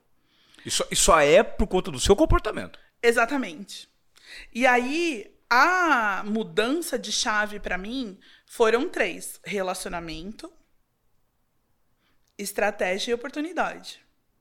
E eu acho que a oportunidade vem até antes da estratégia, eventualmente. É, eu tenho uma amiga maravilhosa. Ela estava fazendo um mestrado, é, acho que na, univers... na UCLA. E aí, ela tinha uma matéria que chamava Poder e Influência. E ela me falou assim, Camila, você já leu o. é, você já estudou sobre poder e influência? Eu falei, não. E aí eu falei, e ela falou assim: ah, tem um jeito, não é uma fórmula, mas tem um jeito de você construir influência. Tem um jeito de você construir poder. Tem um jeito de você construir relevância. E isso parte de. Primeiro das nossas relações.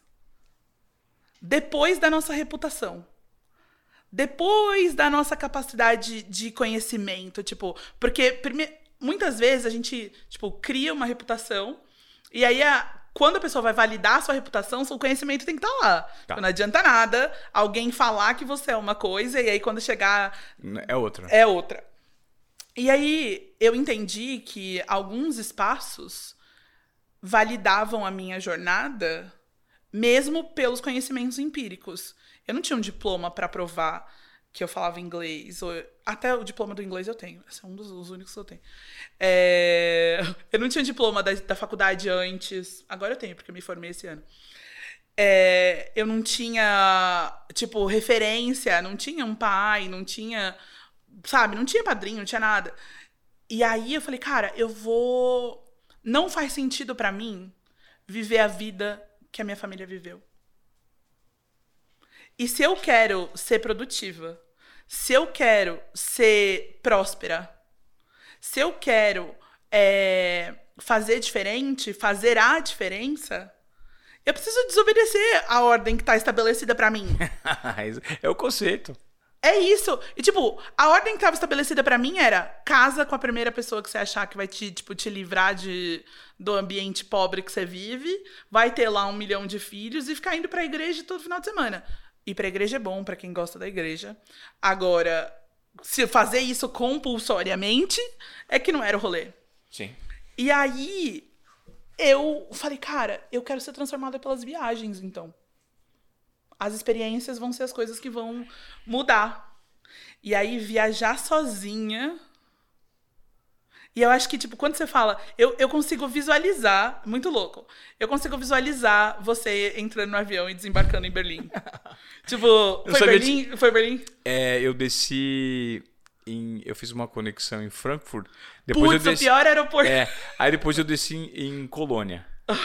é, foi muito difícil porque quando eu vi minha mala rodando na esteira, eu fui eu cheguei lá e falei, meu Deus do céu, as pessoas estão pegando a mala, será que eu pego a minha também? Já pode pegar uhum. a esteira das malas. Então eu, eu tinha muita vergonha de falar isso até um tempo atrás. Hoje se transforma num ativo que eu percebo que valida a minha jornada. Com de certeza. que eu não recebi nada de mão beijada, né? Exato. Mas tem uma coisa que eu percebi é, esse ano, o Global Shapers, essa comunidade é uma mãe para mim. A gente tem uma viagem anual é, que vão 510 jovens, que são os líderes de todos os hubs do mundo, para Genebra. E o Brasil tem 18 hubs, que eu cuido desses 18 hubs. E a maior parte dos shapers do Brasil, dos líderes que vão, essa é provavelmente a primeira viagem internacional dessas pessoas. Porque essa é uma viagem paga pelo Fórum Econômico Mundial claro. e tal. É...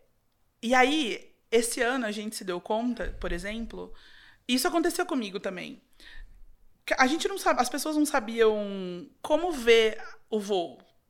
Quem explica para você que você tem que olhar numa tela, tem um monte de tela espalhada, Sim. e quem explica para você que aquela lá é a tela que você vê seu voo? As pessoas, tipo, como a gente escreve a hora, muda de um país para o outro, dependendo, né, do, dos Sim. sistemas métricos de cada país. E aí tinha pessoa que não sabia ler a hora em, outra, em outro idioma. É, e aí eu vi uma cena muito louca no aeroporto de Genebra. Uma cena bonita, na verdade. Que era uma mãe com um menininho de uns 10 anos na frente da tela dos voos, mostrando para ele é, os voos. E qual que era o dele. E eu falei, cara, quem dera minha mãe pudesse ter feito isso comigo. E aí a gente ficava com vergonha de pedir ajuda, de perguntar, claro. descobrir. Aí, eu não sei, eu já tive aquela vez, a minha primeira vez, a minha mala rodou umas duas vezes na esteira. Até você saber que você tinha que pegar mesmo. É o bicho de sete cabeças da esteira. É, não, e, e achar o portão, saber qual era o portão, qual é o terminal, como funciona. Eu ainda me perco, tipo assim. Eu vivi uma situação muito constrangedora no, no aeroporto, no Heathrow, em Londres. É Aqui no Brasil isso não acontece mais, tá? Mas no aeroporto, no aeroporto de Londres, eles já são famosos por serem muito ostensivos na segurança. Grossos, né? Não só grossos, mas tem um perfilamento racial muito forte lá. Uhum.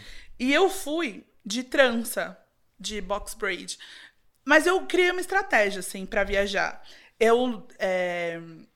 Era, como era a minha primeira viagem internacional, as minhas tranças eram azul e roxa. Tipo assim, gente, qualquer pessoa podia me ver de qualquer lugar. Eu era um ponto de referência.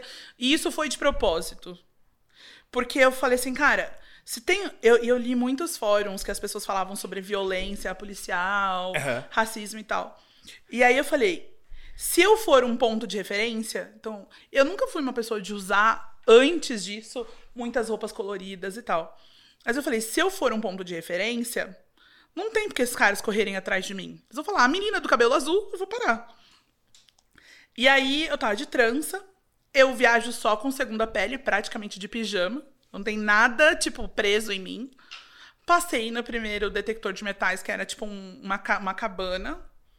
Não, não tinha nada em mim. Apitou. Vai pro segundo, fica parada, um outro raio-x. Não tinha nada em mim. A menina me chamou para mais uma revista. Aí fui pra revista do detector de metal tá. manual. Aí ela falou assim: dá suas mãos. Aí fez o teste de droga nas minhas mãos. Levou minha mala pro teste de droga. Abriu minha mala. Aí voltou e falou: tira o sapato. Aí tirei o sapato. Aí ela. Ah. Deixa, deixa eu fazer mais uma revista. Aí foi me revistou com a mão mesmo, revista corporal. Te apalpando. Me apalpando. Não contente, ela, tipo, ela sabia que não tinha nada. Eu já tava descalço, praticamente pelada. Ela pegou o detector de metal manual e passou uma por uma das minhas tranças. pra ver se tinha metal, metal, droga, qualquer coisa. Falei, mano, o que, que eu tô escondendo na minha trança? E assim, eu tava numa fila que tinham oito pessoas brancas na minha frente. E nenhuma delas passou pelo escrutínio de revista que eu passei.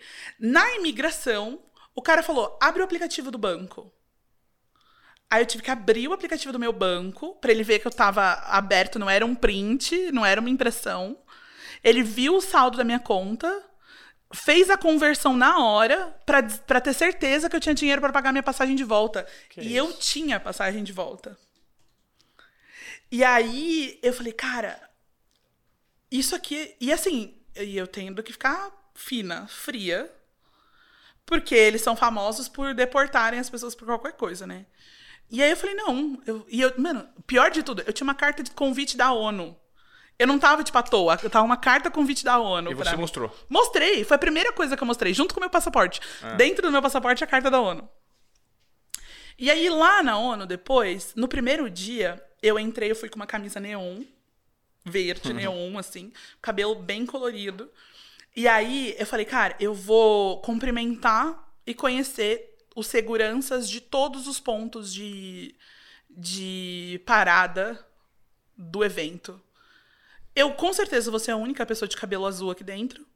Porque todo mundo é plastificado nesse mundo. Um bagulho louco. É, todo mundo com o mesmo terno preto azul. É. E aí, quando você tem um pouquinho. E aí, esse é um outro lugar de desobediência produtiva. Quando você tem é, coragem de ser autêntico, de vestir as cores que você gosta, de usar os seus símbolos, de confiar na sua história mesmo, vai fazer diferença no lugar. E aí, eu conheci todo mundo. No primeiro dia, foi horrível a experiência da segurança. Tipo, das revistas, das perguntas. Mas no segundo dia, eu passei direto em todos os lugares. Porque, ah, eu vi a menina de cabelo azul. Eu sei quem ela é. Então todo mundo, tipo, eu não precisava nem abaixar minha máscara, porque a menina de cabelo azul eles conheciam. Estratégia, né? É, e a estratégia. E aí, relacionamento. Vou falar com todo mundo bem, vou. Tipo, não só porque eu tenho interesse nas coisas, mas porque eu genuinamente quero olhar as pessoas. Quero ver as pessoas. E elas sentem quando você só quer alguma coisa delas, ou quando você realmente está presente. Tem algo pra entregar em troca, né? Exato, exato. E aí, tipo, ter feito isso lá me credenciou pra quando eu cheguei em Davos, porque lá na COP, o Al Gore, ele tava cercado de segurança. Eu não conseguia falar com ele. Mas lá em Davos, eu sentei atrás do Al Gore pra assistir o concerto do Yo-Yo Ma. De quem? Do Yo-Yo Ma, um violoncelista Ah. chinês. Um dos meus favoritos, inclusive. E. E a gente chorou junto no mesmo concerto. Quanto que eu ia chorar com o Al Gore no mesmo concerto? Entendeu? Pegar a fila do chá com a Christine Lagarde. Peguei a fila do chá com a mulher. E não deixei ela passar na minha frente. Que legal. É isso! É isso, Sabe? cara. E aí, quando você chega no lugar, eu lembro que lá eu ainda tinha uma sensação de não ser digna muito grande Aham. de não ser suficiente. E aí uma, uma amiga, ela olhou pra mim, ela falou assim, a gente tinha a credencial é igual. A minha credencial e a do Algor, a de todo mundo lá é igual, né? Quem tá lá dentro, que é a tal da credencial branca. E aí ela falou assim, "Você já viu que vocês têm a mesma credencial? Vocês entram nos mesmos espaços? Tipo, vocês receberam o mesmo convite. Com- quais são os espaços que a gente vai criar para as pessoas entrarem e se sentirem parte desses espaços? Essa é a nossa missão. Quando a gente senta aqui para conversar, está criando um espaço para as pessoas se sentirem Claro. igual, sabe? E, e se sentirem suficientes é, nas desobediências que elas vão criar na própria vida. Tipo, parte das crenças limitantes estão em relações muito do começo da nossa vida. Por muito tempo, a minha família falava, tipo, não é assim, você não é pra isso, você não presta desse jeito, você não vai chegar em lugar nenhum. E aí, em algum momento, minha mãe olhava e falava, quer dizer, na verdade, você é inteligente. E aí eu falava, mano, vou me apegar no você é inteligente. E não no dia que ela tava brava e falou, você não presta. Legal. Sabe? É, e, é- e não é todo dia. É, tipo, é um pouquinho por dia que a gente vai criar, criar isso. Eu. eu sem- assim, é um lugar de vulnerabilidade pra mim, que é. Quando a agenda de diversidade entrou no mundo corporativo, e algumas pessoas começaram a ganhar destaque, a maior parte dessas cadeiras nas corporações foram sendo ocupadas por mulheres negras. É... Ou por mulheres, necessariamente. E aí eu falei, cara, quer saber de uma coisa? Eu não vou trabalhar com isso. Porque eu não tenho, eu não tenho estômago, eu não tenho ainda é, punch emocional, eu não tenho, tipo, bagagem emocional para lidar com o peso de comercializar a minha identidade. Nesse nível. Tipo, de Sim. só sentar numa. Não é só sentar, obviamente. De sentar numa cadeira. Porque por, primeiro. Por ter as características. Porque por... primeiro as pessoas leram o que eu sou por fora. Tá. Eu entendo. Eu, tipo, eu, eu pensei isso, assim. E, é, e eu, isso dói, isso é dolorido demais. De Porque falar. você concorda comigo que hoje, da maneira que, que, que, que as regras estão dadas, você. Hoje você acaba se tornando no sonho de consumo de muita empresa que quer, num primeiro momento, sem avaliar o que você é internamente, a sua jornada, que é o seu biotipo, a sua formação, a sua origem, a sua cor, o seu cabelo, o seu corpo, para validar para a sociedade que elas são é, corporações diversas. Exato. Quando o que eu queria ver, falar, mano, eu só vou sentar numa cadeira como essa quando eu ver que a organização faz diversidade desde o começo faz transformação e impacto social desde o começo. Por isso que eu vou trabalhar com as organizações para elas criarem relacionamento com iniciativas de base, para elas conhecerem Perfeito. pessoas de fora, para elas verem outras realidades. Mas você concorda que nem todo mundo consegue ter esse, essa possibilidade de escolha que você construiu para você. Exato. Isso é uma construção sua. Total. Né? Tem muita gente, tem, tem muita gente nas, com esse mesmo protocolo, né? com esse mesmo combo, histórico, cultural, de origem, de identidade, que veio e que precisa se submeter à situação do mercado porque não tem essa formação que você tem. É, aí tem pessoas que têm chamado. Eu, eu tenho amigas e amigos que se sentem chamados para essa agenda uhum. e estão dispostos e falam, mano, vou, vou enfrentar, vou bancar, vou fazer transformação. E tem aquelas outras pessoas que falam pô, eu não queria muito bem essa cadeira, eu queria outra cadeira, mas é o meu primeiro jeito de de é. acender, tá. de tipo, de tomar, de, de tipo, de de fato sentar num lugar que toma decisão. É o primeiro passo, né? É. E aí é uma oportunidade. Sim. E aí eu vejo que, por exemplo, eu sei que alguns dos espaços internacionais que eu que eu fui participar, eu fui escolhida porque eu era uma, uma mulher negra latino-americana. Então, eu saber que essas que essas Oh, meu Deus, eu ia usar outra palavra em inglês. Saber que esses rótulos, de alguma maneira, importam. É... Ter consciência disso. Porque se a gente não tem consciência para usar a nosso favor, esses rótulos vão nos definir. Perfeito.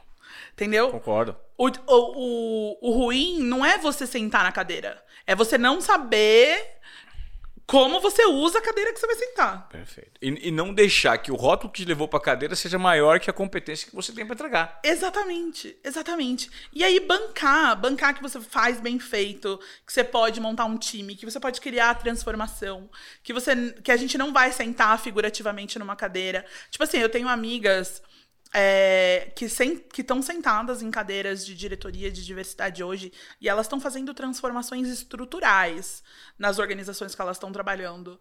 Corporações imensas, assim. E isso me enche de orgulho. Tipo, elas estão mudando a cara das organizações. Tá. Literalmente.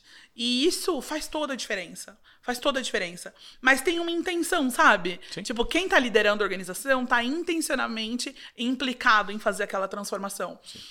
É, o que eu o que eu vejo de futuro assim quando eu olho para isso é os espaços a gente fica falando assim ah o futuro é feminino o futuro é negro cara o presente é feminino o presente é masculino. Um feminino e um masculino negro é equilibrado um feminino e um masculino curado um feminino e um masculino é, que se respeita e se suporta e, e se dá se desenvolve junto, sem medo, tipo, não é não é um ou outro. É um e outro. É um e outro.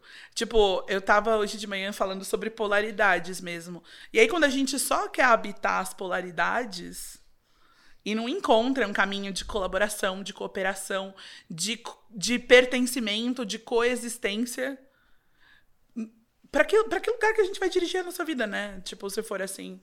Então, eu sinto que quando a gente faz convites para aprender da natureza, para mudar o ambiente, para para conhecer, eu brinco e falo assim, como é que eu posso criar um espaço onde pessoas muito diferentes, muito diversas, vão conviver e, e vão aprender umas das outras.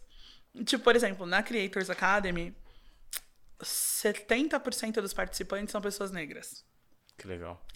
E aí, e aí tem um grupo grande, acho que mais ou menos uns 25% da comunidade LGBTQIAP+, aí vai ter um percentual de pessoas indígenas com deficiência. A gente tenta fazer um retrato da diversidade bem grande nessa construção. E aí, a maioria das pessoas não negras que participam, elas falam que é o primeiro espaço em que elas não são maioria. Uhum. E aí, num primeiro momento, dá um. Dá um susto, assim. Você vê a. Você vê o lugar invertido. Você faz teste do pescoço, você vê o lugar invertido. Sim. E aí, no final, essas pessoas entendem o que é ser plataforma. Que é privilégio não é pra gente sentir culpa. O privilégio é sobre, tipo, quem eu sou, a minha existência, sem eu abrir a boca, não me impediu de chegar a nenhum lugar novo. Talvez não me ajudou, Uhum. mas não me impediu.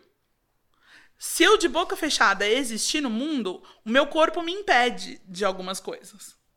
Por isso que eu preciso abrir a boca. Mas aí tem. Como é que você vai abrir a boca? O que, que é que você vai falar? Que mensagem que você quer entregar? E no começo eu queria gritar, eu queria. Eu tinha uma. Eu tinha muita. Eu, eu não vou dizer que eu tinha raiva, mas tinha, um, tinha uma expressão de revolta Sim. nas minhas conversas inicialmente. E aí eu tive uma oportunidade muito grande. Eu vou chamar de oportunidade porque foi um tapão na minha cara. É, o professor Schwab, lá em Davos, ele virou para mim e falou assim: "Oh, seja interessante". Eu perguntei para ele como que eu aproveitava Davos melhor. E aí ele falou para mim assim: "Seja interessada e não interesseira", na frente de 100 pessoas. Tipo, curto e grosso, alemão, austríaco, alemão, assim, né? Tipo, direto, sem meias palavras.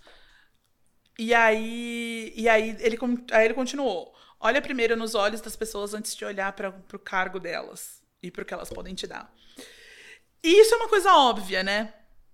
Mas o Einstein já falava que o óbvio precisa ser dito, e esse óbvio eu nunca tinha escutado. E aí eu fiz isso, tipo, de olhar para os olhos das pessoas primeiro. Eu sou péssima para guardar o nome das pessoas também. Eu falei, é isso, eu tenho que fazer mesmo as, as conversas relevantes e tal.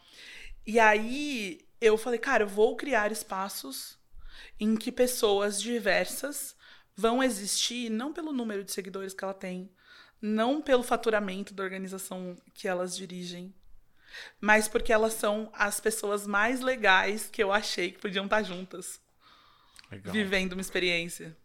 Legal. E elas são legais de jeitos diferentes, e juntas talvez elas sejam chatas às vezes. Ai. Entendeu? Porque, tipo, eu conheci faces delas que estão oferecidas, que são frames, né? E aí, quando você dorme. Imagina, eu brinquei que eu falei assim: já me falaram que no formulário do ano que vem eu tenho que perguntar quem ronca, pra colocar os que roncam no- jun- juntos. É, Mas que, tipo, sempre me falaram: ah, você conhece alguém, mas você vai conhecer mesmo quando você viajar com essa pessoa. É isso aí. Você dormir na mesma casa, sabe assim? Quando você compartilhar os hábitos. E, meu, esse ano a gente foi pra um lugar que é, não tinha água quente, o acesso à internet era reduzido, todo mundo dormiu na rede, a maior parte dos banheiros era um buraco no chão. O banho era tipo uma ducha gelada ou ir pro igarapé. No primeiro dia todo mundo tentou a ducha. Depois eles falaram: "Ah, tá bom, vai, vamos no igarapé". E aí você via tipo 30 pessoas juntas no igarapé tomando banho. E aí. E aí a gente. Lá na comunidade, quando a gente chegou lá, eles tinham pouca, pouca louça para alimentação e tal. E aí a gente queria. A gente comprou para deixar. E, é- só que a gente falou assim: meu, a gente não pode comprar o que a gente quer. A gente tem que comprar o que a comunidade vai usar. E aí a comunidade pediu pra gente aqueles pratinhos azuis de escola, sabe? Sei. E colher, porque é do- da, daquele jeito que eles comem. E aí, meu, a galera chegou, sei lá, tinha anos que alguém que as pessoas não comiam de colher, sabe? Comer de colher é uma delícia, né, Não cara? é? É. Ter sua cumbuquinha e tal. E aí, as pessoas saíram de lá com a mensagem de tipo assim: Meu, eu sou suficiente habitando um espaço. E eu acho que é também parte do processo de ser desobe- desobedientemente produtivo encontrar espaços em que os lugares não te cobram. Produtividade no sentido de fazer. Existe produtividade na existência. Existe produtividade no silêncio. O ócio vai trazer os insights pra você que um mundo barulhento não vai. E eu, Comunicar. sabe? Tipo, a, a minha vida mudou quando eu entendi o silêncio. Quando eu entendi, tipo, pô, eu. É, é muito difícil, tipo, eu ascendi socialmente sozinha. Ainda não tenho capacidade de trazer minha família comigo. Mas vai ter em breve. Eu, eu tô trabalhando muito pra isso. Sim. É, mas essa. Ou, né, de- as pessoas que eu amo comigo, assim. Mas, por exemplo, poder morar numa casa melhor, que respira melhor, que tem janela grande, que tem luz. é, E aí eu falo, cara, a cada momento da minha vida que ia passando, eu descobria o que que eu podia querer, aí a distância entre querer, sonhar e alcançar. Porque a gente não pode ser, tipo, eu não sou, eu não sou hipócrita, eu não vou falar, gente, é só querer que você consegue, não é bem assim. Tem muito choro, suor e lágrimas na jornada. E também tem muito riso, tenho muita satisfação, tem bons encontros nesse período. É, mas a diferença pra mim nos encontros foram, tipo, as pessoas, sabe? Foram as pessoas mais velhas. Foi eu topar, não, não bater, não dar murro em ponta de faca depois que eu recebi um conselho. Tipo, as pessoas falam que conselho se fosse, fosse bom, dava, é, vendia, não dava, né? Mas, cara, eu anoto todos os conselhos que eu recebo de graça, porque em algum momento da minha, da minha vida eles vão servir. Sim. Tipo, eu vou lá buscar na caixinha pra ter de volta, sabe? E fazer isso, tendo o histórico que eu tive, deu condições pra que a minha vida mudasse completamente. É, para que as pessoas falassem pra mim, falando, nossa, eu reconheço o trabalho que você tá fazendo, os lugares onde você tá indo, é, eu queria fazer parte, queria, queria fazer um projeto com você. Eu escuto bastante isso hoje.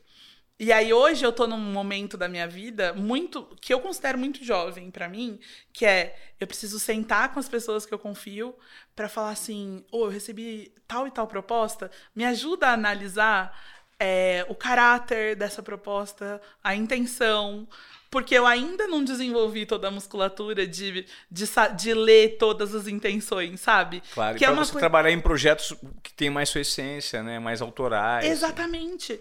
E pô, pra gente poder escolher mudança, né? Eu acho que é isso também.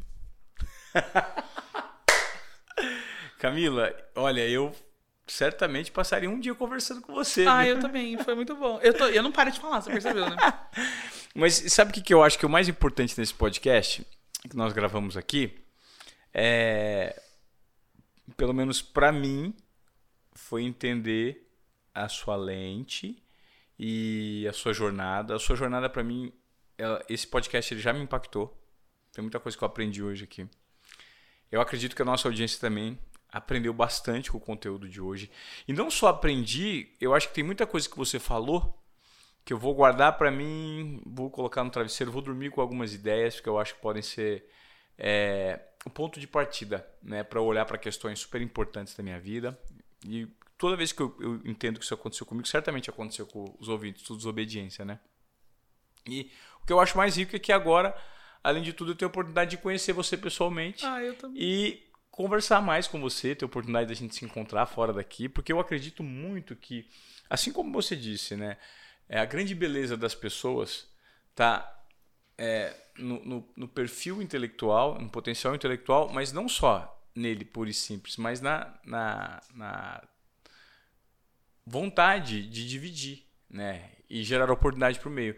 Então, você hoje é muito fruto das suas escolhas e de pessoas também que te escolheram para depositar conhecimento, expectativa, esperança em você, né? E te pegar pela mão. A minha mãe sempre fala, filho, a sua vida sempre existiram anjos que, vão sempre existir anjos, saiba identificá-los. Eles vão te levar onde você quer. Vão pegar pela tua mão e vão te conduzir. E as pessoas têm que ter esse entendimento. Na vida de todos vocês, talvez vocês não estejam aptos para não estarem, por não estarem conectados com o momento presente, que quem está do teu lado, de repente, não seja a pessoa certa, mas uma pessoa um pouco ali. Ó. Se você olhar, tem alguém que pode te conduzir, Nossa. te dar a mão e te levar para algo interessante. Mas precisa primeiro da sua iniciativa em procurar, pedir ajuda, é, ser humilde o suficiente para reconhecer onde você está né, e onde você queria chegar. Porque isso não, não, não, não é crime você sonhar, você desejar, você cair, querer sair do ambiente que você se encontra. Então eu acho que muito do que você falou vai nesse sentido e eu estou muito feliz de, vo de, você ter assim aberto o coração, né, contado todas essas histórias para gente, porque eu acho que de fato esse podcast, esse episódio vai ser um episódio marcante para gente assim, tá? Nossa. Muito obrigado. Eu que agradeço, agradeço muito a oportunidade. É toda vez que eu tenho a chance de contar um pouquinho, de, de dividir com alguém que me escuta e que uhum. me vê, isso faz muita diferença. Obrigado mesmo. É, imagina. Bom, é isso. Se você veio até aqui no nosso podcast, compartilhe esse conteúdo. Vocês viram a riqueza que a gente debateu? A gente faz esse conteúdo com um único objetivo: gerar provocação, mudança de mindset e tirar você da zona de acomodação. Esse é o objetivo do nosso podcast. Então a gente espera que vocês reverberem essa fala aqui da Camila Camilo uma pessoa incrível, transformadora da sociedade. E nós nos vemos num próximo episódio com mais um desobediente sentado aqui nessa cadeira, tá bom? Valeu!